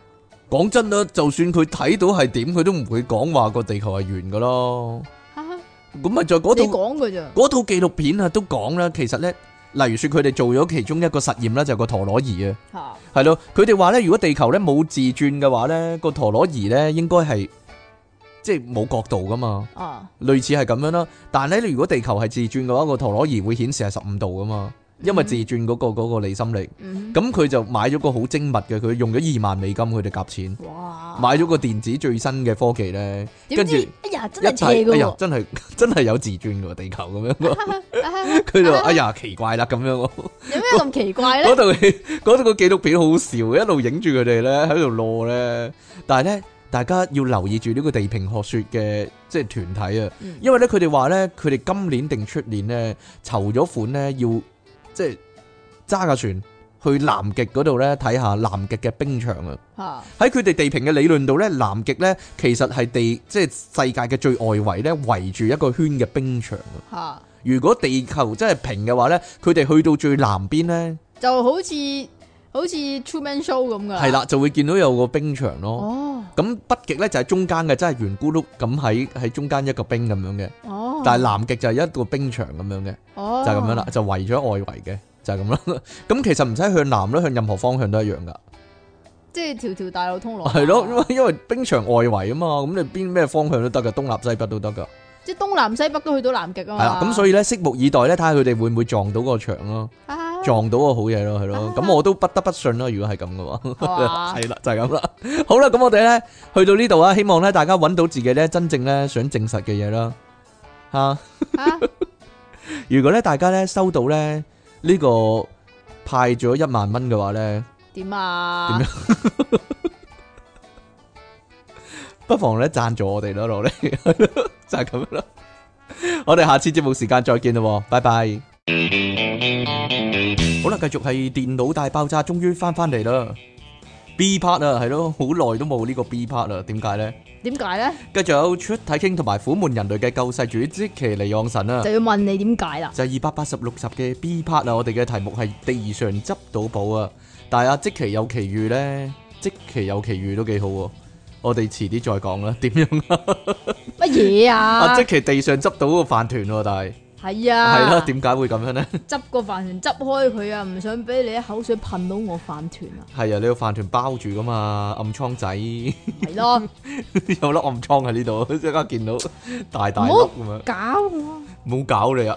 好啦，咁誒，當然啦，一諗就咁啦，梗係諗執到錢啦。你最多執到佢幾多錢咧？你啊，五嚿幾六嚿水咯，係啦，然之後求其俾咗一檔人咯，因為我唔想自己攞啊嘛，係啊，係係咯啊，係啊，係嘛？係啊，係啊，我 係啲咁嘅人嚟嘅，執到嗰度好似有六嚿幾水啊六嚿幾水喎，我然以之為人後。哋跌噶然嘛。之後嗰陣時仲有行人專用區喎、跟住禮手問人：咦係咪你㗎？跟住走咗去喎，係啊，我係咁噶。 我嘅唔貪心可以可以呢去個到唔係唔貪心呢去個到一個白痴咯、去到一個極點嘅程度啊！即期咧過咗五年啊，起碼超過呢件事，佢都都係耿耿於懷啊。過咗十年啦，你哎呀，還好嘛？哎呀，常安康少女漫畫嘛，係咯，都係一樣啊，得未啊？係啊，得噶，係咯，都係念念不忘啊，我再唱啊，十年哎又呀過去，哎呀，就係咁樣啦。阿即奇咧，自己咧最多執過幾多錢咧？同你一齊咯，一嚿水係嘛一嚿水係嘛？一嚿水啊！係一嚿水咯，我係咪喺利是封裏邊噶？係啊。嗰時有冇諗係冥唔婚嗰啲係啊？啊，誒，其實都有試過嘅，即係一張無啦啦有張紅衫魚攤喺路上。係啊係啊係啊係啊啊，唔係我係試過咧執過咧紅衫魚喎，但係佢係佢係接到四四方方細細粒噶。哦，咁你一定係降頭嗰 啲我唔知啊，冥婚佢。唔知啊，跟住咦咁奇怪嘅，接咗接咗幾啊接咗兩接嘅咦，，咁奇怪嘅，有嘢接嘅咁啊？咁啊係咯，但係我執過五十蚊又執過二十蚊，係咯，咁我執過呢啲，但係人哋成日話噶嘛，如果係利是封封住嗰啲咧，其實係冥婚嗰啲嚟噶尤嘛，其是依家咁多即係內地嚟嘅自由行係咪？唔知啊。 咁啊喺香港揾老襯，哈，好難講呢啲。 咁我講真啊，其實就如果係呢啲咧，點知係執到同同性執到定係異性執到咧？其實咁你咁係同咪性執咗係冇用噶嘛，咁所以係咪應該有條友喺隔離夾住呢？仲要咁麻然煩，仲然要之咁麻後如煩。果如果係同性執嘅話，你唔好執啊！你唔好執啊！全你點知靈界係冇得同性婚姻啫？可能下低仲可以申請公屋添啊！其係啊嘛， 即係點樣啊哦點似陽間咁封咁封閉咧？真係係你嘛真係可能下低好新潮咧，點知啫係？嘛嘿，好啦，係真係有咁嘅可能嘛？係啦，有段時間真係成日執到錢嘅。舊年呢個時候，我覺得誒好奇怪，係咪嗰係舊年嘅新年係啊？後就係啲人成日見到咧地下個利是封，以為係空嘅，係啦，但係其實係入面係仲未仲未拆嘅。原來係啦，我哋係執過三封啊，起碼。係啦，哎呀，係嗰排啲人成日跌錢啊！就係銀荷包嗰時咧，因為將利是喺個個褲袋度啊嘛，個銀荷包咪如果赤咁樣咁跌咗落地就冇人知咯。太快咁啊。但係其他人見到就以為吉噶嘛，即係咦冇嘅應該。以為係吉爾啊？係唔係啊？咁執到吉爾會點啊？ 即啊係，一執黐線一執吉兒就唔會執啦。呢啲執到個利是封咁樣，入面原來係有粒糖，一蚊係咯，有張紙巾咁樣，係一蚊咁樣。我諗細路仔真係照執嘅，吓佢鬼識咩？係嘛？起碼食粒糖啊！唔哇 邪到啊！唔係啊，但係細個真係噶，你執到一毫兩毫咧，五毫嗰啲咧都好開心噶，即係細個啊，係啊，兩三年班嗰陣時細咧，個嗰陣時咧，你知唔知通常喺邊度執到錢啊？邊度咧？校車點校你嘅問題啦，解我問啊題？啊 校車執到肯定係同學噶啦，問人問人哋有冇邊個跌咗啦，真係好衰啊你！即係你應該學我咁執到六嚿水，點執啊到六嚿水都即刻周圍問有冇人跌，咪白痴咯係咪有人跌咗咁樣啦？咪白痴啊咯！所以我咪成日話咯喺呢個節目度，有朝一日死咗咧，我一定係咧升上去噶，你一定係跌落去噶。講真，但係啊你慢慢自己升上去啦， 係啊嘛，當自己恒指咁樣升上去啦，啊跌噶依家， 依家係當自己即期咁跌落去啊！死啊啊，唔係啊，嗰陣時細個咧，真係三年班以前啊，嚇又未有好多錢。嗰陣時，但係又識得錢嘅重要性嘅時候咧，執到一兩蚊咧，真係覺得哇正啊，發達啊咁樣。如果執到五你！你蚊學啊，校仲有啲咩執錢熱點 啊？我仲有兩個啊小食部啊。係啊。小食部附近嗰係啲啦啊，，小食部咧就即係唔知點解硬係會有一兩蚊執到嘅。係咯，咁然之後仲有一個地方嚇就係車房。車房啊，即係校巴附近啊，誒呃唔係，總之我以前間小學咧就有個車房仔嘅，哦，係俾啲老師用嘅，係啦。哦，啊咁嗰有啲地方陣時就執到就啊會有車啦，咁有車嗰陣時就唔可以去玩，冇車嗰陣時咧，通常去玩咧就點都會揈一兩蚊出嚟嘅。哦，但係細個咧，如果咧試過一兩次執到錢咧，嚇跟嗰段時間咧，嗰排啊就會成日望地下噶啦，行路嘅時候，嚇。 睇下仲會唔會再 會唔會再添食咁樣嘅？係啊，真係嘅細個成日都諗呢啲係可遇咁諗不可求㗎，可遇不可求唔係咁㗎。啊，冇啦！依家大個梗唔會啦，依家大個真係見到地下一系啊，继续啊你，继续讲啊，执到六嚿水，然之后唔係啊俾咗人啦，見到一兩毫都唔會執啦，唔會踎低執啦。你見到一兩毫，你會踎低執；五毫會唔會執？會執啊？啊，五毫都唔會啦，係梗嘛？唔会，其實兩蚊都未必會，講真， 五蚊就可能執一執嘅。 系嘛，講真啊，係啊， 但係依家啊，直頭啊，銀包裡面嗰啲，即係銀包仔裡面嗰啲毫子都想盡快散咗佢算啦。你啊黐线啦，买支汽水用散纸系係嘛，好好麻煩啊，成日重疊疊咁樣搞到。嘛，吓，冇嘢啦。嗱嗱，你小學嗰陣時咧，甚至去到初中都會咁噶。如果你真係跌咗錢咧，隔離個同學咧好手快咁執咗咧，佢真係會咁講噶。地上執到寶，問天問地攞唔到咁樣啊，咁勁咪白痴咯，勁老土嗰啲人呢。啲嘢梗系自己知好噶啦，哇！你真係諗住唔俾翻人噶， 你咁衰嘅你個人，咁你自己执到噶嘛，係，啊係啊係啊係啊係啊係啊，好低人仔咁樣㗎。咁咪呢个系你嘅甩嚟噶嘛，係你嘅，你會咁諗噶？系我啊，唔會噶。点改咧？如果你跌咗錢，我一定會俾翻你噶。 唉係嘛，係嘛。但係大家睇到啊，即其真係唔信人哋會咁，但係我真係會 咁，你都親眼見到咯，你都可以唔信嘅咩？咁奇怪嘅你，我真系只系觉得你系白痴咯。係啊，所以世界上有兩類人咯，系啊系啊，一类就系白痴一啊，類叫出體傾，一類叫即期咯。咁各位聽緊呢個節目嘅聽眾，就唔好好似出嘢。你究竟係邊个？一個咧？你究竟邊一種咧？係啦， 你究竟邊一種咧？好啦，呢就个故事教训我係咪啊哋點点樣啊？啊？點啊？你讲啦，係啊 係啊係啊！第時你喺下低落油鑊嗰陣時咧，我喺上邊係啊係啊係咧啊就係啊嘆緊冷氣啊，係系啊咯，系啊系啊，打緊 PS 六啊咁樣啊，系係咯。啊系啊，就係咁樣咯系啊系啊系啊，好啦，如果執到銀包，你會點做啊？吓，講真，执到银包啊大镬啲喎。係啦，啊如果執到銀包咧，你會點做啊？嗱，有啲衰神咧，就真係會咧，即係淨先係將入面啲現金攞晒先，嚇，跟住再扮晒嘢拎去，係咯，拎去報案嗰啲。類似啦。哇，你咁衰嘅，咩啫？ 我都冇試過。講真，我冇試過唔係唔執係銀，包我試過跌銀包，我唔我我都試過執銀包，但係我啊講咗跌銀包先，我試過喺小巴度跌咗銀包，後來咧我去翻個小巴站咧，個小巴司機咧就真係俾翻我。嚇但系咧，我發覺入面係冇晒錢噶啦，啊！而且連張八達通都冇埋，都俾人立埋。講真嘅，嗰我覺我覺係得咪係咪有嗰啲誒可以嗰啲叫咩啊？空嗯白嘅八達通嚟嘅嗰張，唔係啊，可以誒冇啊，即係係咁，即係你你付咗錢，跟住再嘟，即係用你嗰個信用卡嚟入數嗰種。冇啊冇緊冇啦，我到依家都唔敢整就係咁嘅原因啦。哈哈哈吓、其實我幾肯定係嗰個小巴司機攞咗，然之後立晒入面啲嘢點解咧嘅，？先俾翻我嘅。因為你見到佢，我見到佢係啊，咁 因為你見到佢個樣吓、但係佢當然佢話佢執到嘅時候已經係咁啦。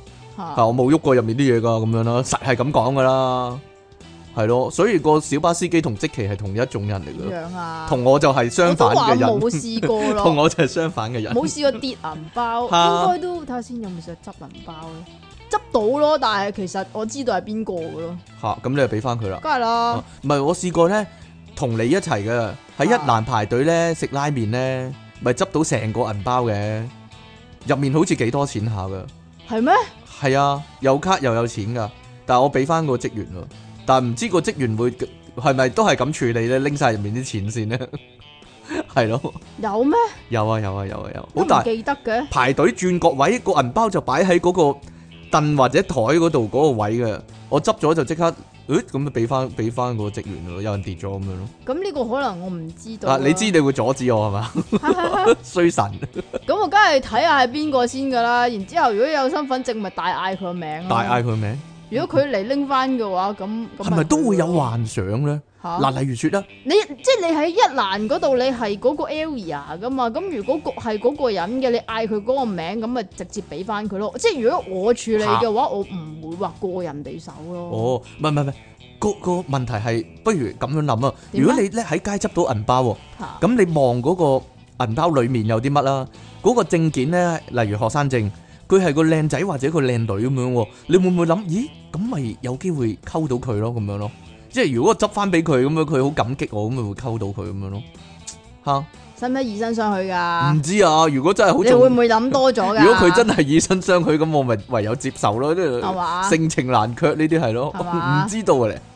因為咁樣啦，搞掂咗啦，可能真係有都唔定啦。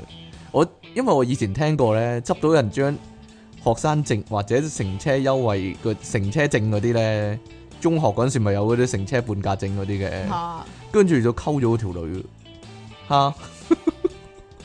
可能真係有啲咁嘅事都唔定，好浪漫啊！如果係咁嘅喎，有咁簡單嘅咩？又浪漫又色情咁樣吓，你唔知道講你諗㗎咋呢唔知道啲？啊，唔關事㗎嚇，人哋可能好純情好咧。純情係啊，好似我咁咯。係純啊，情，純情咯，係啊係。啊係啊，係啊好啦，最易執到銀包嘅地方就係，點解你係咁講執到寶淨係銀包啊、錢啊、銀包啊、錢啊咁？因為呢啲最寶啊。嘛，我一陣再講第二啲啦，乜你咁噶啊？就係戲院啊，因為黑麻麻咧，點啊如果？你唔小心踩到啲嘢，咦，踩到嚿嘢，原來銀包喎咁樣咯。戲院其實好易執到好多各種嘅嘢，唔係咯，你喺戲院黑媽媽，然之後踩到啲嘢，通常係爆谷咯。通常 都可以執嘅，係咯，唔係點啊？嗱，執到手機咧，哦哦，執到電話我啊試過咧，咦，有冇賣咗佢啊？梗係有 啦。哎 呀，啊即係咧係咁樣樣嘅。嚇咁就我同我表弟同我表弟個表哥啦，同你表弟個表哥，就唔如果係我表弟，點解你表弟個表哥唔係你表弟咧？或者你即係表哥呢佢佢另外一疏啲邊嘅係佢唔疏啲係嘅啊，係佢另外一邊嗰啲表啊，你明唔明哦，我啊？明啦，我明啦，表表嗰啲叫表表，即係係啦同同我冇基本上係冇血緣關係，咁都係 friend 啦即係可以結婚嘅，係嘛？冇血緣關係，吓。點啊？世界上得兩種人嘅啫， 一係可以結婚，一係就唔可以結婚嘅啫，係咁咯，求其嫁個人都得係嘛？都求係其啦，娶個都得係嘛？ 都係有人求你其，黐線 嘅。最緊要有人求其嫁你或者有人求其娶你嘅啫，係啊係啊係啊。係咁啊嘛然之後咧就去呢個旺角咩傾嗰度食嘢喎， ，Burger King。係啊哦，冇咗啦，冇所 謂啦，係麼？咁嘅你。啊咁然之後咧，誒、咁坐咗一個位嘅時候咧，咦我發覺嗯好似有啲嘢多咗喎，吓，個位嗰度有啲嘢多咗出嚟，然之後再撳一撳，嗯係真係喎，係嗰陣時即係啱啱出嘅 i l o n 嚟㗎，吓係啊，係啊。哦，咁然之後咧，我個表弟個表哥咧就嗯咁樣就攞咗，跟住就一齊攞去先達啦去咗係啦，先達就放就機啦，賣咗佢耶，啦。吓，唔係我，好似都賣到唔知六千定七千，我哇！但我聽聞過咧，我聽聞過，聽定聞八千唔記得咗，係啊，嗯係唔係我聽聞過有人執咗執咗 iPhone 跟住自己用咯，係咪傻啊？唔可以嘅咩？ 唔可以嘅咩？換咗自己張卡啫嘛，我諗以前都還可以嘅，但係依家係一定唔得啩。唔知咧，鎖機係咪係咪啊會係嘛？唔唔係啊，嗱，講真咧，其實真係有兩種人嘅。如果你執到 iPhone，跟住過咗冇耐，佢打電話翻嚟咧，喂，你係咪執咗我電話？可唔可以俾翻我啊？咁你會點做咧？如執果咗個電話就會熄咗個電話。如果真係衰嗰啲，咪好似你咁咯。有啲人係即刻熄咗電話咯，有啲人係即係即時熄咗電話，因為佢諗住賣嘛。都唔有啲人就係係嘅佢接咗電話，跟住即刻咯，即刻都唔咯，係然之後就熄咗嘅咯。嗰陣時我哋嘅做法咧，就係有得個電話攤屍一陣先。啊！如果有人翻嚟執如就係啦，攞如係啦，翻俾如果佢有人唔即係係咯翻嚟嘅話，梗係俾翻佢啦，係咪先？如果有人打嚟嘅話，咁就都俾翻佢啦。但係冇咯，冇，咁就冇人噶啦，所以係係咯，即係佢個電話係憑空喺嗰度噶啦，係係啊係啦， 係個天跌落嚟噶，係 啦，係啦，就係所以可以賣啦，係啦，就屬於你啦。唔係又或者會唔會有啲人咧一打電話嚟咧，你執咗個電話啊嘛，即刻講地上執到寶，問天問地攞唔到咁 樣啊，係都幾好喎。 係嘛？系都幾好喎，係咯，吓冇嘢啦。如果嗰個人就係救心九十六小時嗰人咧，係啊，佢係啊佢認住你把聲，跟住遲啲過嚟殺你㗎啦，係啊，係啊，係咯，good luck 咁樣，係係啊，係咯，啊。但係唔係啊？呢件事咧有少少後續㗎，吓因為咧嗰個人真係嚟跟蹤唔你，係啊，唔係唔關呢啲事啊。吓系咧，跟住我哋八卦啊嘛，跟住睇下佢嗰啲即系诶、呃、留言呃，唔係啊，睇下佢嗰啲相啊哈哈嗰哈啲啦，跟住咧，嗯，我諗嗰個機主係機嘅，冇嘢啦。哦， 即係有好多男仔嘅合有照裸。啊男唔係有啲裸男啊，哦，可能係咩公子嗰部手機嚟嘅？你執 咗係咩？係啦， 係咩公子嗰啲手機咧？咁應該 勒索佢喎入面嗰啲全部唔係喎，你係勒索嗰啲相嗰啲喎，嗰啲係係嘛警警係嘛？嗰啲警你講嘅咋，係咯警警棍嚟 警 app 嘅。警 app，唔 知道喎。跟住咧，唔係啊，跟住仲要，即係咪咪放機嘅？嚇咁佢先達咁咁嗰陣時已經有嗰啲誒叫做玻璃貼啊膠定膠貼嗰啲嘢噶啦嘛， 嚇跟住咧佢搣嗰陣時咧，佢話：咦，你部機個膠貼咧有啲核突喎，有啲唔知乜嘢咧黐住，即係硬咗落去，食咗落去咁喎，咁部機咧就要即係又減返平啲啊價嘛咁啊係啊，賤嘅先達嗰啲十個先達九個賤啊，唔仲知有一個咧係超級賤，講真係嘛 係啊，係嘛？唔知剩咧翻嗰咁個超級唔係啊，賤然之後咧我咦。唔係喎，係啊先達啲我人哋如果聽緊呢個節目咁點系啊算啊？系啊，都唔知 N 年之前啦。啊跟住跟住，然之後咧，我我哋我哋三個咧喺度喺度諗啊，嗯，唔通嗰啲白白地色黐入粒嘅嘢係嗰啲嘢 就係嚟嘅嗰啲嘢嚟啊，核突嘢就係嗰啲所謂，哈哈哈 食咗，落個電話度，仲要 所以就引申出嚟啦。點啊如咧果你執到唔係電話，你係執到張 SD 卡或者 USB 手指，你會唔會八卦想睇下入面有啲咩 file 咧？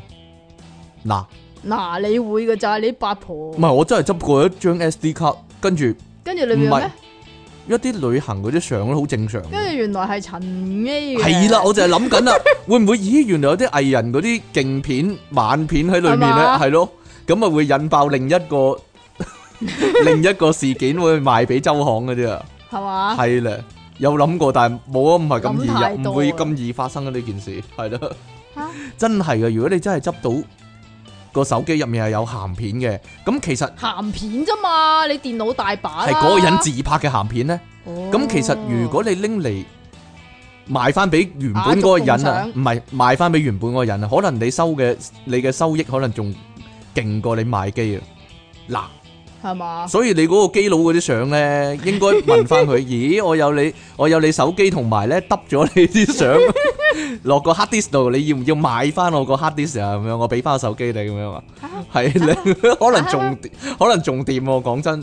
係嘛？系啊，但系小心俾人告勒索啦！如果係咁嘅話， 吓你好你你咪仲諗得多。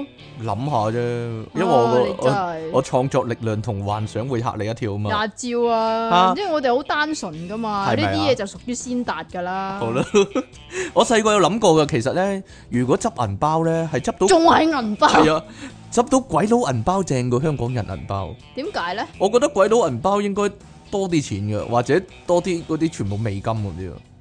你有冇咁跟住咧諗過？你咪又係諗住執晒佢，攞晒細個佢，然之後俾翻個我細個嗰陣時梗鬼係會咁諗啦，但係依家啊梗係唔會咁你真係諗啦，係啊。佬又話人衰喎，你自己本質咪一樣，啊，好啦，細個有冇執過玩具嗰啲咧？執玩具梗係有啦。嗱，講真啦，毛公仔嗰啲咧，成日會見到喺街嘅，應該係抱住個 B 咧，個 B 甩手跌咗咁樣啦，應該係，估計啦。但係你毛公仔唔會執翻屋企玩噶嘛，通常污糟邋遢噶嘛。但係我執過喎，嚇，係咩毛公仔即啊？係因為啊，我冇講過咧。冇，是但咧，當 冇啦。成日以為啲人會記實你啲節目咧，係傻啊係啊係啊！啊，咁我好細個嗰陣時咧，咁就有個套嘅公仔，兔仔係啊，有一個兔仔， Ribbon，咁就 Ribbon。咩啊？Rabbit 點你講頭啊先唔係咁講喎， Ribbon 你頭先講 weapon 喎 Ribbon，係是但咩啦。好啦，兔仔嘅公仔係啊，有個兔仔嘅公仔，咁就即係好中意咁樣樣噶啦。但係有一日我帶佢出街，唔小心唔知去咗邊喎，就唔知去咁邊，然你跌之咗後咯呢你，咁就喺嗰個商場嗰度係咁揾啦。同阿爸。係啊，咁啊啊同老豆啦，咁然之後咁，因為喺嗰個商場，我有個以前有個姑丈就喺嗰個商場嘅泰林嗰度做嘅，泰林都執咗啦，咁啊唔緊要啦。咁然之後咧，咁咁啊講埋俾佢聽啦，咁佢就知道，咁佢啊都幫手留意下咁樣啦嚇。咁然之後咧，咁啊我哋揾咗好耐都揾唔到喎，即係我同我老豆。咁然之後就喊啊成啊喊咁啊，女地啊，啊，兔仔啊， 咁買跟住。翻咯，唔係咯，你明唔明啊？就算你買到另外一隻都唔係你用開嗰只嚟㗎啦嘛。嚇咁但係然之後咧，無啦啦咧，我姑丈咧就即係過嚟揾我哋喎。跟住然之後咧，俾咗嗰只兔仔我喎。嚇嚇，就係跟你住姑丈執到啦，跟住佢執到喎，但係其實嗰只兔仔咧，我一睇就知道唔係我㗎。係另一隻係一啊，模一樣嘅，但係，係啊哎，呀，好得人驚啊！唯一解釋係嗰陣時好興呢只兔仔咯，人人都拎住咯。點 啊？我唔知道啊，唯一係咁解釋，冇辦法咯。你姑丈特登買翻俾你㗎，嗯，可能係都唔定啊，唔知都講道真啊咧，應該就唔係啩？可能係都唔定啊，真係可能係都唔定。佢就話係佢執㗎咯，又係有啊有下樓低樣咁樣，哦，可能佢真係特登去買翻一隻俾一模一樣俾你啊。係嘛？系啊，即系讲真啦，你個人咁衰咧，點解周圍啲人對你咁好嘅係咧？啊係啊係啊！你一定係你一定係前世做過啲某樣嘢，可能你前世係拯救咗地球啊。係啊係啊係啊！係啊，講真㗎，我前世黎明啊， 你前世係拯救咗呢個地球，係啊所以你今世就算咧咁個人咁衰咧，但係周圍啲人都對你好好係啊係啊但係你係啊下世有得受啊，係你個啊係人啊係啊！阿細變咗劉華， 係咯，我唔知道咧。好啦，最容易執到嗰啲係咩咧？應該係玩具車仔啊。玩具車，因為啲點解靚車仔咧因為啲僆仔會細個嗰啲，真係會將個車仔咧喺地下度碌噶嘛，嚇，跟住碌咁啊咗碌啊碌下冇咗走係咗啦，啦，咁你就會執到啦。又或者咧係嗰啲啊鎖匙扣吊住嗰啲公仔，哦，因為啲人成日掛晒喺個背囊嗰度咧，我都執唔少啊 係咧就會跌咗落地一真真真係執唔少啊！但係有嗰啲啲有啲仲要係日本版嚟。係啦，同埋扭蛋嗰啲咧，又係一一係啊條鏈咁樣係咧，啊又你扣住一背囊唉，咁嗰嘛，條咁嘅濕冇嘢啦，嚇嗰啲濕濕滯鏈，係啦，係啦，因為好小心啊，要 係 要要啊，係唔可以有粗口有都得唔嘅。得 㗎，要嘟係嘛㗎。咁我諗全部都係因為你啦，係啊，係咧，係啊，你繼續啊。唔係啊，咁嗰啲嗰啲鏈咧，烏卒佢卒咁咯，唔係啊，唔關污糟糟事。嗰啲嗰啲鏈咧，佢佢係好容易就會拍到出嚟嘅。係啊，有陣時係有陣時佢係嗰個鐵嗰個嘢咧釘喺個公仔個頭嗰度，咁嗰粒嘢就甩咗個公仔，剩翻個窿咁樣咯，啊，都係係咯。係啊，同埋嗰個轉落去嘅啫嘛，係嗰咯，個同埋佢跌落地咧，即係如果係扭蛋嗰啲膠嗰啲咧，就會啊烏卒卒咁樣咯。嚇。嗱，但係嗰啲唔要啦，如果烏卒卒 咗，又或但係者有啲又 OK 喎。係啊，你記唔記咁得你？中學嗰陣時咧，咪硬係有啲叮叮噔噔嘅。係啊，最興係咩咧？就係嗰陣時啊，嗰隻生日嘅紅人公仔啊，哦，我都有唔少。係啊，布公仔個個心但口度寫咗但哦但係嗰個幾幾月幾號咁樣啊，但係嗰個係唔易甩嘅喎，唔嗰個我見過幾多地下。係啩？真係成隻熊仔咁樣咯，即係佢唔同花式代表十一月幾多號咁樣噶嘛，十二月幾多號咁樣噶嘛。係啊，你特登嗰陣時仲要特登揾咧，就係送俾人哋生日禮物嗰啲咧，係啊，好白痴， 即係好成白地痴咩？嗰陣時成地都係講你真。冇人送俾你咯，其實我有人送俾我， 最大問題係真係有人送俾我冇？係嘛？ 係啊，咁點啊？你阿嫌係要唔要㗎我嘛冇嫌棄啊，係嘛？係啊，係 嘛？我個你人啲人我個雙重標我準個咯，人好感恩噶，但係因雙為重標準啊！啊，但我冇掛喺個書包度咯，咁因人為哋咪唔中意咯，嗯咁冇跌啊嘛人哋唔中意你咯，咁我冇跌啊嘛，係嘛？係啊，係嘛 冇錯啦，就係咁樣啦，唔係啊啊，有啲叮叮噹噹啊！係啊，嗰陣時咧，因為我嗰陣時啦，唔係你嗰陣時啦，我哋隔好耐，我隔哋咗好係啦遠，嘅，一個大 gap 啊，係啊，咁咧就好興有一隻夜光嘅骷髏骨頭，啊啊啊，係啊係啊係啊。你一掹咧，然之後佢就會夾夾夾夾夾夾夾夾嗰夾夾種夾啊！咧，哦哦，嗰啲好好玩嘅 嗰啲，咁然之又係後好易跌嘅嗰種。唔係啊，你知唔知點啊啊？點啊？好易跌，但係跌咗個身去咯，跌咗個身啊， 剩翻個頭啊係！啊會啊，係啊。啊不過咧呢啲嘢咧，地鐵都會揾，地鐵你都執唔少啊。啊地鐵真係就啊唔係咯，地鐵就好多呢啲嘢，因為人逼人咧，嗨下嗨下咁啊，咁咁斷困下困咗下斷咗係咁咯樣，就係咁樣啦。嚇，你玩具即係誒四驅車，你有冇執過？哇點啊冇喎，唔知道啊，即係比較大啲嗰啲嘢，真係冇喎，會唔會有人真係成盒模型咁執咗啊？嚇！咁啊未砌嘅？肯定嗰個人係應該賴低咗，新買係咯，啊賴低咗呢個。啊好啦，其實咧去沙灘咧，你你去沙灘玩啦，好容易執到啲相關嘅嘢噶，玻即係璃沙灘波啊、沙灘石 啊、微鏡啊咁、嘅你。飛碟啊嗰啲啊呢。啲嘅，係啊，嗱，我唔成係日好好容易執玻璃咩？執即係玻執璃，到啲玻璃，咦，好似幾靚咁喎。然之後阿媽同佢講玻璃嚟啊，白痴傻嘅你咯，咪就係 咯，寶石啊，你覺得係係啊係啊係啊，唔係有陣時我青會島咁，嚟嘅，我會咁諗。青島人加士伯，青島啊！如果你執，如果你見到空咗張沙灘席喺度咧，你會唔會諗？咦，嗰、個人應該去咗游水，定還是佢賴低咗唔要噶啦？空咗個沙灘席，通常都唔會理咯，唔因會理啊為哇，唔係喎！如果你唔夠沙灘席，你可能會諗住執一張翻嚟用噶咁喎，噶唔會嘅咩？環保啊，環保嘛，哦係人哋咯。瞓過嘅喎，咦，哦你咁諗啊？可能嗰個哦肥婆嚟嘅喎。是但啦，咁我你你成日諗嗰啲咧，我成日諗有老泥喎， 係啊係啊，係肥嘛婆老泥積，係啊但係佢游完水啊，沖走咗啦，都傻嘅啊你唔都。係咯，有係鹽噶嘛，啊係啊，有肥婆鹽噶嘛， 肥婆鹽係點係啊？啊，提煉出嚟㗎，你係真係啊。啊！未鏡咧，梗唔會啦，人哇！我細個都真係用會，過我啊細個真係會攞嚟用人哋佢，用過喎，用過沖下咪得咯，擺落水度養幾下咪得咯。咁點解你執到錢唔係咁諗啊？養幾下咪得咯，吓！你做乜俾人啫？但係錢人哋可能係好想要翻嘛。哎呀，咪成日咧聽到咧啲人話咧，或者睇紀錄片啦，嗰啲潛水嗰啲人咧會執到啲好值錢嗰啲嘢，古董啊、古代金幣啊嗰啲嘅。我成日都有諗噶，嗰啲潛咁但係你又唔識潛水喎，係啦，啊所以潛水啲人有冇懷住呢個心去潛水嘅咧？即係望下，咦會唔會執到嘢咧？前排咪聽過嘅前排澳洲啊，有人咧潛水咧執到一大扎銀紙嘅，因為儲因為澳洲啲錢係膠噶嘛，嗯佢執翻上嚟又可以用喎。嗱，真噶。咁你去澳洲潛啦，冇嘢啦，我我就諗，如果我識潛水，一定去留意下及下，係咯。如果執到個金幣咁就發達啦，咁就係咯，吓點咧？冇啊， 個金幣係扭蛋嘅啫，咁就金幣啦，係啦，係嘛？係個啦，哦金幣係啊歡樂天地嗰啲，係啊，係啊，係啊，係啊係啊，仲有以前去大澳門啊，咩嚟㗎？大澳門啊，但係嗰度寫個路牌寫大澳門嘅，放紙鷂啊。哦，方知我知啦，我知啦，係啦，如果你隻紙鷂斷咗咧，你就會去執翻噶嘛。但係一個斜嗰度有個斜坡咧，你係執落到去唔返唔㗎係你落到去全部都係紙鷂咯， 真嘅，千千萬萬隻紙鷂任你執嘅，講真 就唔止一隻，唔放題啊，反而你係嘛係揾唔到自己隻紙鷂嘅，講真嘅。而嗰啲紙鷂咧，你執翻又又可以放得起嘅喎，啊即係你駁翻條線咁樣放得起嘅咯，啊因為嗰度係。紙鷂墳場 冇錯啦，紙鷂嘅 紙鷂聚集地可以話係係咯， 你可以隨要執到好多唔同嘅紙鷂噶。有陣時喺啲樹上面，有陣時就咁喺個斜坡度瞓喺度。咁你唔使買紙鷂啦，你我有咁諗過噶，我有咁諗過，買但買一個卷咪得咯，係嘛？但係你起碼要自己帶一隻去嘛，係咩？點解係啊，嘅因為你要奉獻自己嗰隻俾呢個山神，哦係咁咯嘅 然之後你喺嗰度就可以攞翻啊嘛，交換嚟嘅，交換係啦，冇錯，呢啲叫等價交換。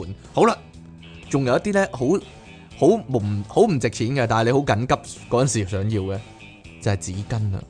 嚇我成日考慮到個問題嘅，係啦，即係紙巾咧，就係你最即係可以話係最經常會喺地下度見到嘅嘢。係成包喎，係啊，通常都仲要係成包，係啦，有陣即時係如咧果你 lucky 嘅話，佢仲要未開過未開嘅，但係咧唔 lucky 咧都 OK 嘅，因為係啊佢可能佢剩翻半包或者用咗兩張，係啊佢又黐翻嘅類似喎啊，佢又係黐啊翻嘅喎。嗱，我成日咁諗嘅，如果我嗰刻真係好需要紙巾嘅話，我一定會執嚟用。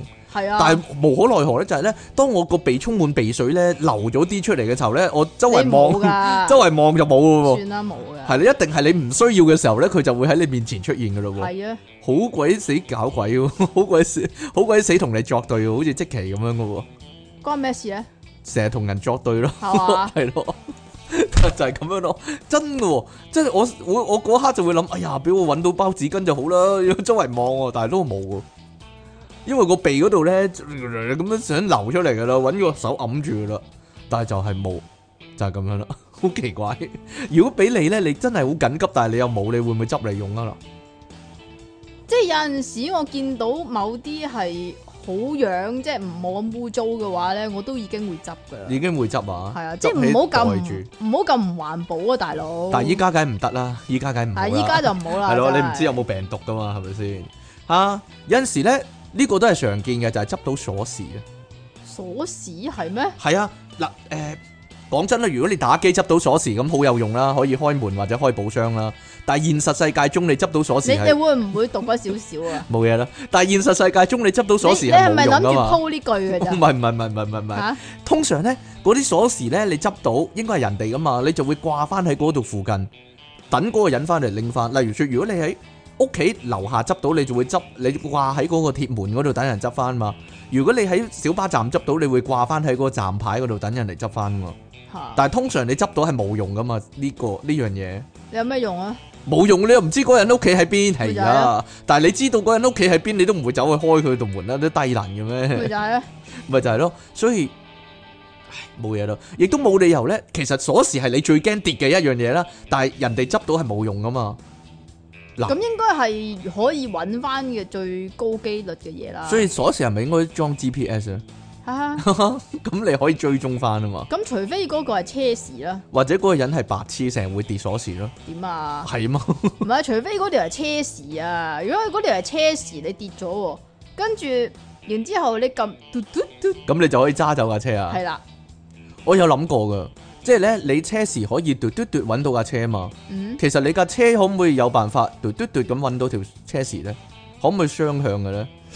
講真， 即係你喺架車裏面撳一撳個掣，然之後嘟嘟嘟咁個鎖匙就會響咧？吓，冇嘢咯，算啦。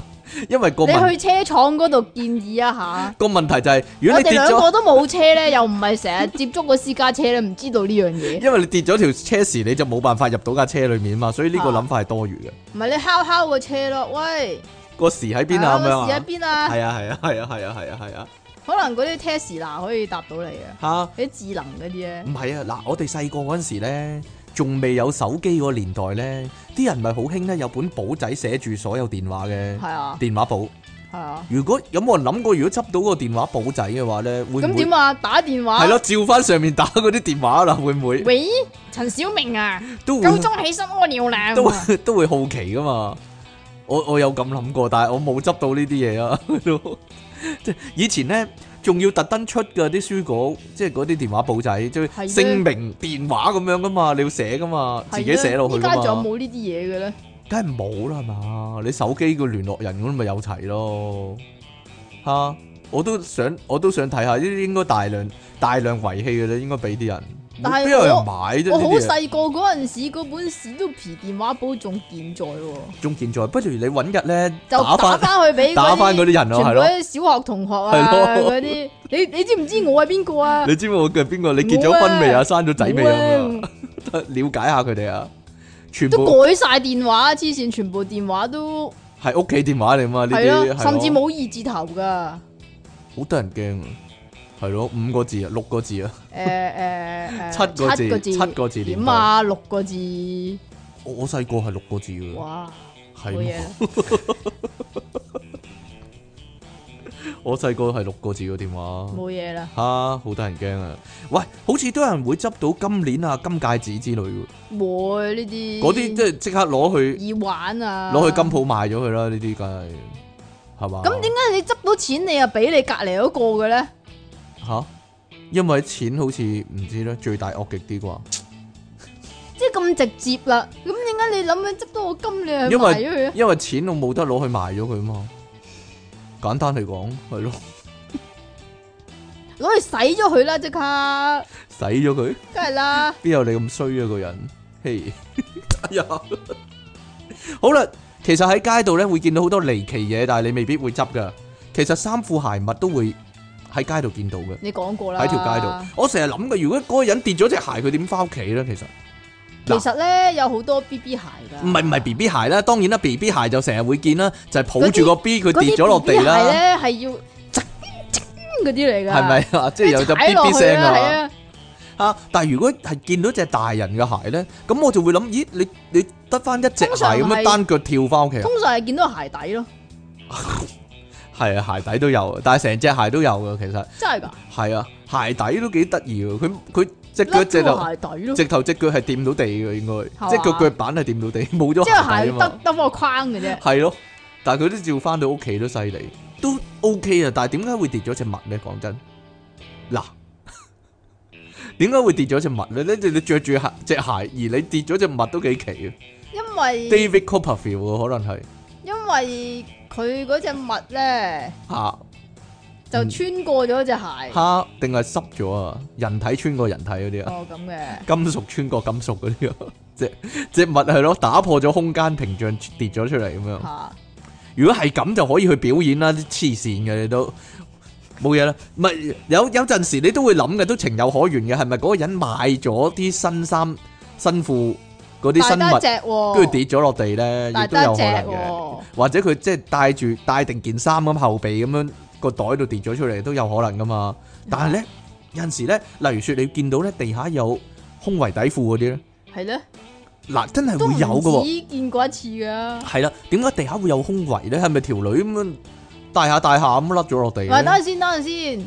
其咁實個膊咧，頭嗰條帶都攆住唔啦，係，其實有可能咧，你就要望下上高，就係晾衫跌落嚟嘅。係啦，係啦，所以真咁哦但係咧，嚇，我又好似試過喺地鐵站嗰啲見過喎，所以佢咪買新胸圍嗰陣時咩咯？係嘛？佢跌咗出嚟，或者佢換咗胸圍咁樣跌咗出嚟咯，喺個袋度。嗱，會唔會咧？我我我作為一個少男啦，我都有幻想過嘅。點咧？如果樓上飛下飛下飛咗個性感嘅胸圍，嚇係咯，都幾大下嘅，咁樣落咗嚟喎。嚇，咁上面條女咧就落嚟，師咦？奶嚟㗎，我跌 跌咗啲嘢咁啊，係個靚女咁啊好啦。但係通常呢都係啲係咯阿嬸啊 大媽咁樣啊。喂，俾翻個胸位你啊，係死靚仔！ 咪就係咯。通常咧 L L 一見佢都係係嘛？係啦，老年咁大個㗎，老年咁大個係咯你真係諗哈密多咗瓜咁大你個。好啦， 就係咁樣啦。好啦，老鏈咁大個邊個用啊？梗係啊老鏈用噶啦，好啦，喺街見到嘅離奇嘢仲有啊，衛生巾啊，仲要用過嘅。雖然我哋以前講過喂啦，，其實咧，你講執到咧，你呢啲嘢唔會執噶唔嘛，會執，但係喺地下上會見到嘅奇怪嘢啊嘛。咁你呢個唔係執到寶啦，咁你你可唔可以集中喺嗰啲執你會執嗰啲嘢嗰度咧？ 呢啲全部都講過晒嘅，我因為我諗啊，係咪條女啊點啊？着裙喎，但係行行下行下下跌咗出嚟喎，係真係會喎。你啊原來特別多呢啲咁嘅幻想㗎啦。但係你有冇見過用過嘅衛生巾啊？有啊，咁點點啊解咧？點解咧？我我心裏面充滿問號，點解會咁嘅咧？你問我，我答唔到你，我未試過咁跌嘢喎。你未試過咁跌嘢，就係因為以前啊點啊？冇翼啊嘛，哦，係咪啊？冇翼咁喺側邊咁樣同跣咗出嚟。同埋以前啊，嗰個筋嗰啲咧重疊疊啲啊嘛，依家有啲輕盈啲啊嘛，吓，係咧，咁輕盈貼服一啲，咁唔係全部都絲薄嘅啫。鬼知咁啦！就貼身嗱你嘛講呢啲內行嘢，我更加唔知啦， 師伯乜鬼嘢啫？你當我一齊係要嘛鴨咁樣，你真係，你當我一齊要用咁樣，你你真冇買係過嘅咩？冇啊！ 點解我要買啊？嗯就係咁樣啦。好啦，所以咧，大家小心啲啊，記得個翼咧鉗實喎， 鉗實啲係咯，唔好咁樣跌出嚟，好核突噶嘛。係係嘛啊，好啦，喺街仲會見到離奇嘅咁你你完全地係離離題啦。離題，唔你係我自己因為我離題啊我好想講呢樣嘢啊嘛，就係 condom 啊，仲要有料喺入你唔面。會執噶嘛？仲要用過。係啊。唔係唔係唔係嗱嗱，通常喺上面飛落嚟㗎。究竟點解咧？係咪上面啲人即係禮手掉咗佢咧？即係用完之後，好奇怪呢樣嘢真係。我有陣時即係以前細個朝頭早翻學咧，就會喺樓下平台嗰啲見到啊。係啦，好奇怪啊！嗱，如果佢高空擲物，咁人哋啊好易知道佢係邊個啦，有 DNA 噶嘛，係嘛？驗到係咯，哎呀咁樣，點解要咁做咧？沖落廁所咪得咯？咁會塞噶。黐線點會啫？嗱，咁啊證明咗你係啲咁嘅人啦，係啊，整到成棟大廈廁所係啊係塞啊，住就係係 condom 你啊，呢啲啊，掠翻啲 condom 出嚟係啊啊，你黐線嘅嚇！以前好細個嗰時咧，仲係用緊錄影帶、錄音帶嗰陣時咧嚇，會會見到錄影帶、錄音帶咧。嗰卷嘢啊嘛，仲唔係唔係唔係裏邊嗰卷嘢係真係裏一邊首先係一餅嗰啲先啦。你啊會唔會諗攞翻屋企播下啦？都會噶，我都會因啊。為錄音帶我試過真係播播出嚟咧係杜德偉歌嚟嘅，咁點 啊，冇嘢啦。咁好有道德啊你，好耐以覺前，好耐以前係咯， 好奇怪。我宿營嗰時執到啊，得，咁點啊，我攞翻屋企係杜德偉啲歌，但係都有聽一排嘅，OK 嘅，好啦。想象唔到咧， 係咯，道德位，杜粒米係咯。唉，真係幾耐年前，好耐以前啦， 我宿營執到啊，係咯，吓冇嘢啦。錄影帶咧，錄影帶都有，咁有一執次到咧鹹。片，唔係啊，我阿婆咧執到少年賭神啊， 即係掉咗唔要啊，仲有無記錄嘅呢啲唔係啊，係嗰啲租帶鋪租嗰啲，帶鋪嗰啲啊，但係裏邊係鹹片嚟噶。但係都係少年當我賭神。係啊，當我興高采烈想拎嚟睇嘅時候，咦咩 嚟原來賭仲有賭係聖啊可以執到，噶？係啦，原來賭其他嘢嘅喎，賭啊聖咁樣賭奶嘅喎，原來。 淫版鹹濕版少年賭神呢啊個，佢冇講錯啊，其實少年賭奶啊！啊好啦，咁誒以前你咧都唔講我嗰啲嘅喎。啊，你講你真係，講你講，你咪你啊係咁以前咧乜嘢乜嘢。你需要講你，咪講咯，你我講我啦。要咩啊？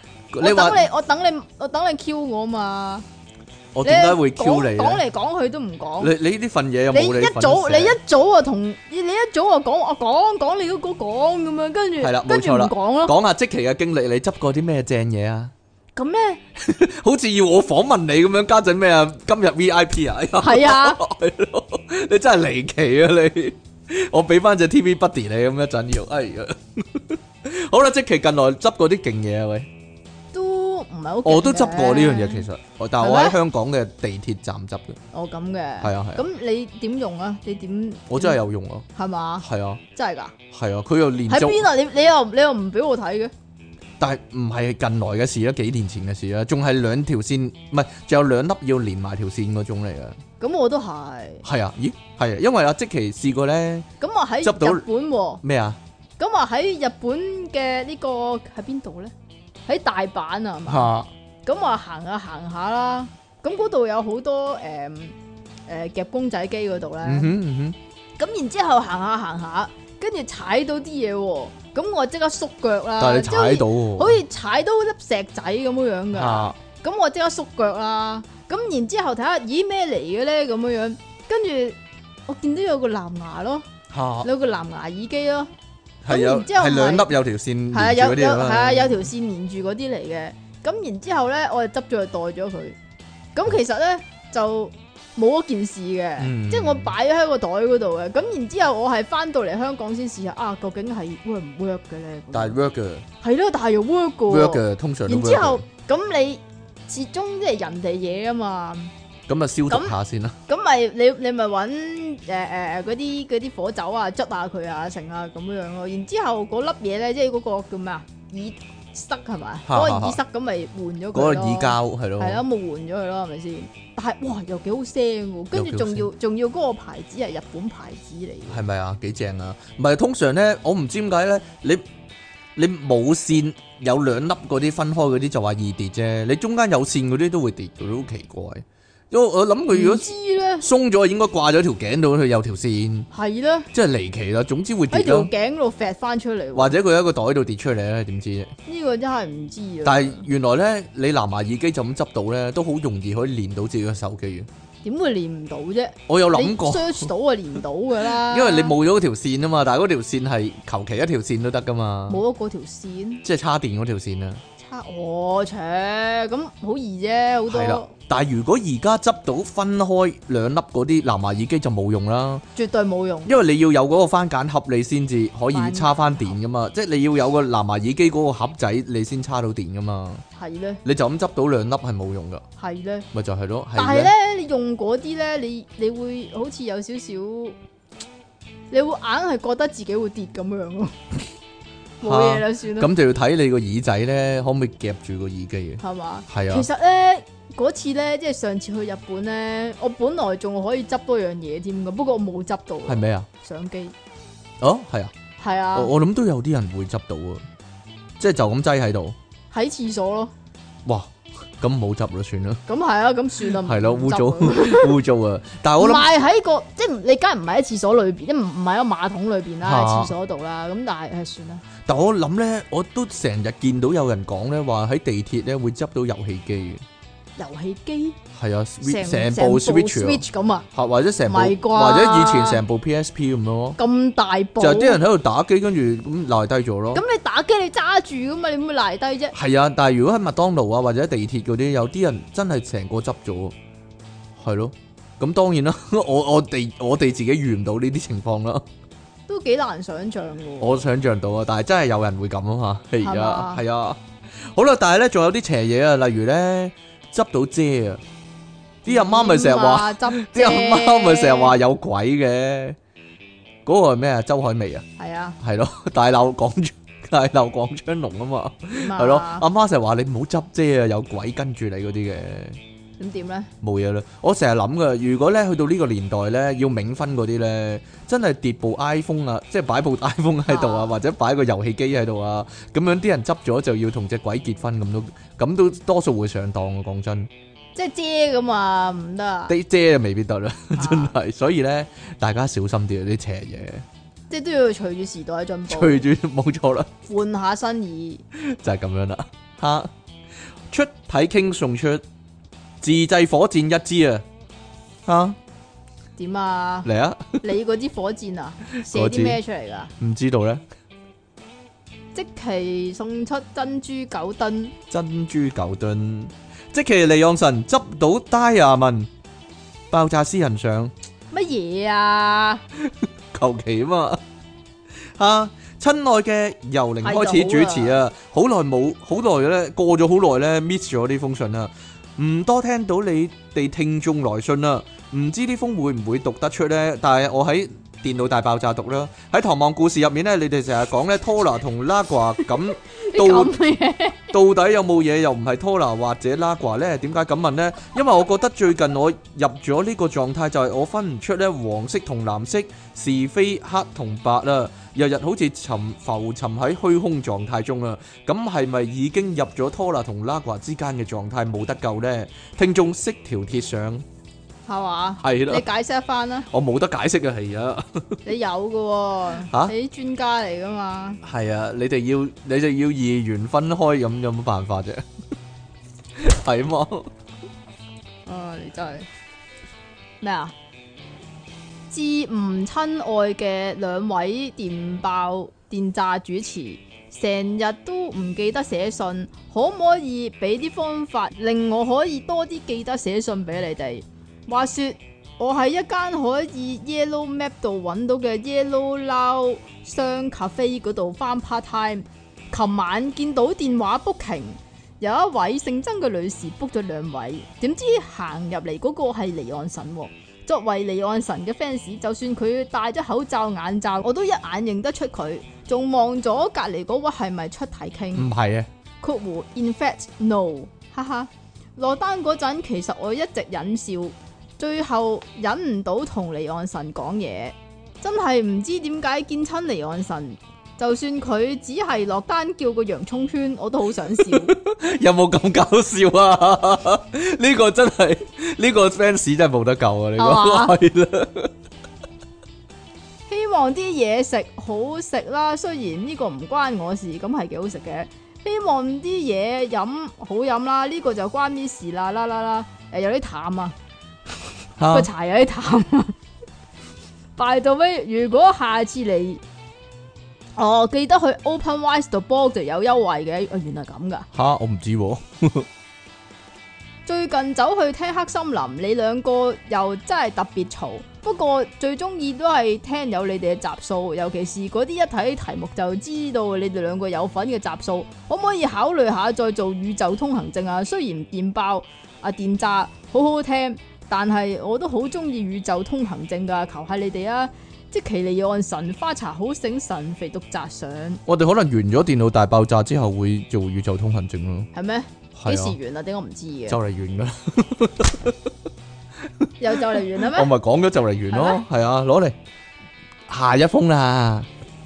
你咁樣嘅，兩位節目主持人，你哋好啊！地上執到寶呢，有陣時未必係好事嚟嘅。分享一個以前表姐講過嘅一個真實故事俾你哋聽啦。咁嘅表姐話佢有一個朋友，有日喺行街執到一粒肉嘴喎，肉呢嘴。啲嘢。肉睇落都幾靚噶，咁朋友仲後生，覺得肉嘴啱啲老人家就俾咗佢阿媽帶啦。過咗幾日，佢朋友媽咪就俾翻粒肉佢啦，叫佢快啲拎去佛堂揾師傅幫手安置好佢啊！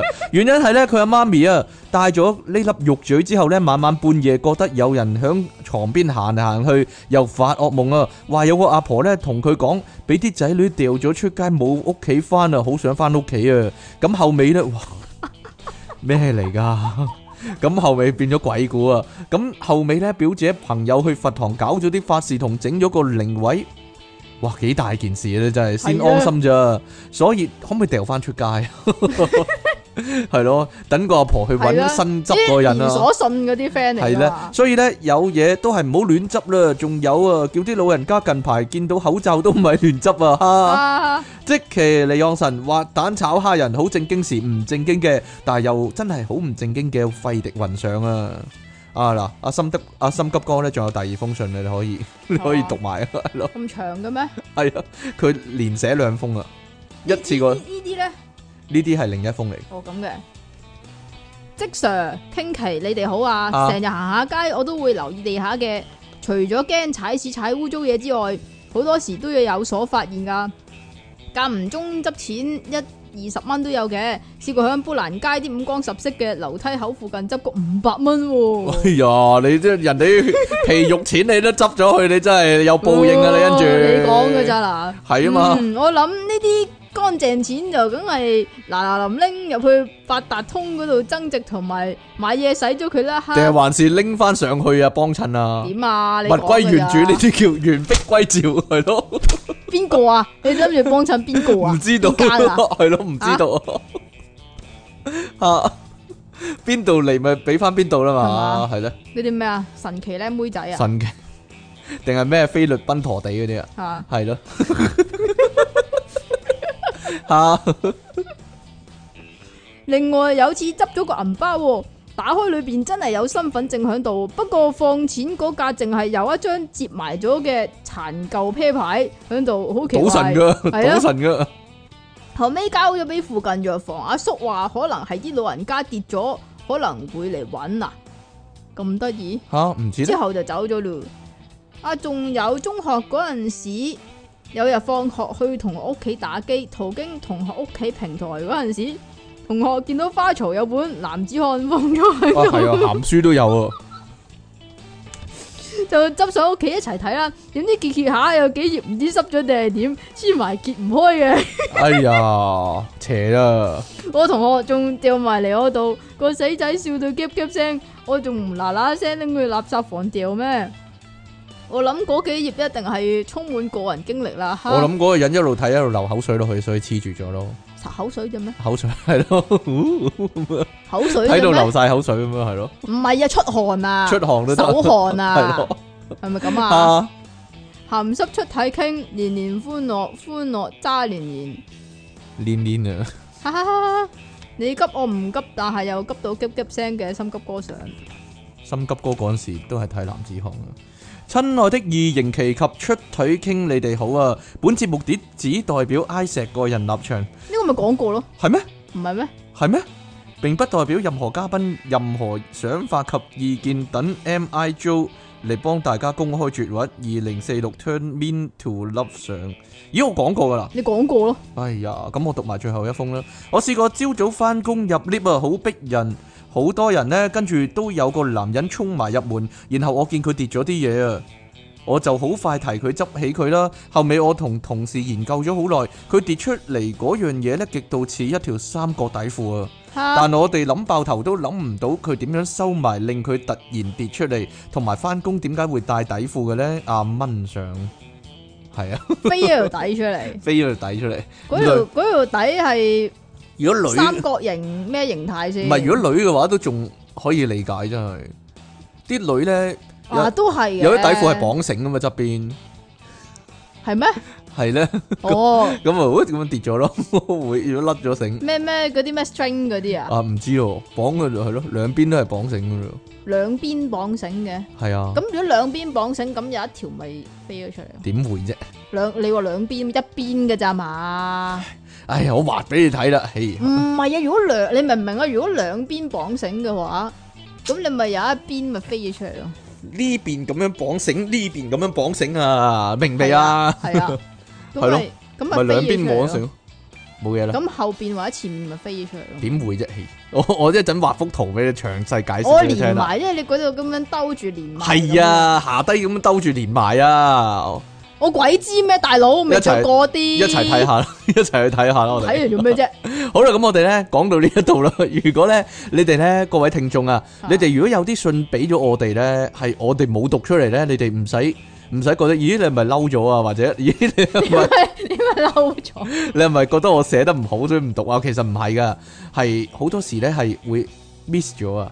點解係咧嘛？如果你寫去電腦大爆炸或者 King and 即其尼昂神嗰個專業嘅話咧，我哋通常都會都會讀到嘅。但係如果你就咁寫俾個人嘅話 咧，即係寫俾阿 King 或者即其嘅話咧，好多時會 miss 咗啊！我我業務繁忙啊嘛，因為哎呀。係嘛？係啊，因為如果你沉咗底，我唔知佢，我唔記得咗讀啊嘛，或者冇咗啊嘛，係係或者咯，睇唔到啊嘛。好易沉底嘅。咪就係咯，哎呀，咁所以呢，如果真係冇嘅話，你提一提我啦，下一集就會讀翻噶啦，就係咁啦。 好啦，咁我哋去到呢一度啊，如果你哋中意呢個節目嘅話呢，就喺我哋 YouTube 嗰度呢，俾翻個手指公啦。係，既然你都聽到嚟呢度嘅話，聽到嚟呢你度就你應該係就即期嗰啲 fans 啊，係咯你，fans 見到佢啊樣已經笑嗰啲你呢， fans 啊，咁你就咁訂閱係啊，翻你啦。就訂閱啊，撳鐘仔啊，係啦撳 share 鐘仔有咩用咧啊就咁係啊下邊下邊留下 comment 啊，咁啊下面留言咯，係係咯，咯，通常留言鬧我哋嘅，通常 咪鬧咯，鬧鬧係咯，係 啊，好咯，鬧即期嘅通常係啊，係啊係係啊咯，係啊即期個人唔好係啊啊係嘛。啊鬧啊鬧啊，好啦，咁我哋下次節目時間再見咯喎，應該快啲有噶咯，嗬？睇你啦，咁下集就係啊，又係 你我搵新聞咯 唉又係我啊係咯，下集再見咯喎，拜拜。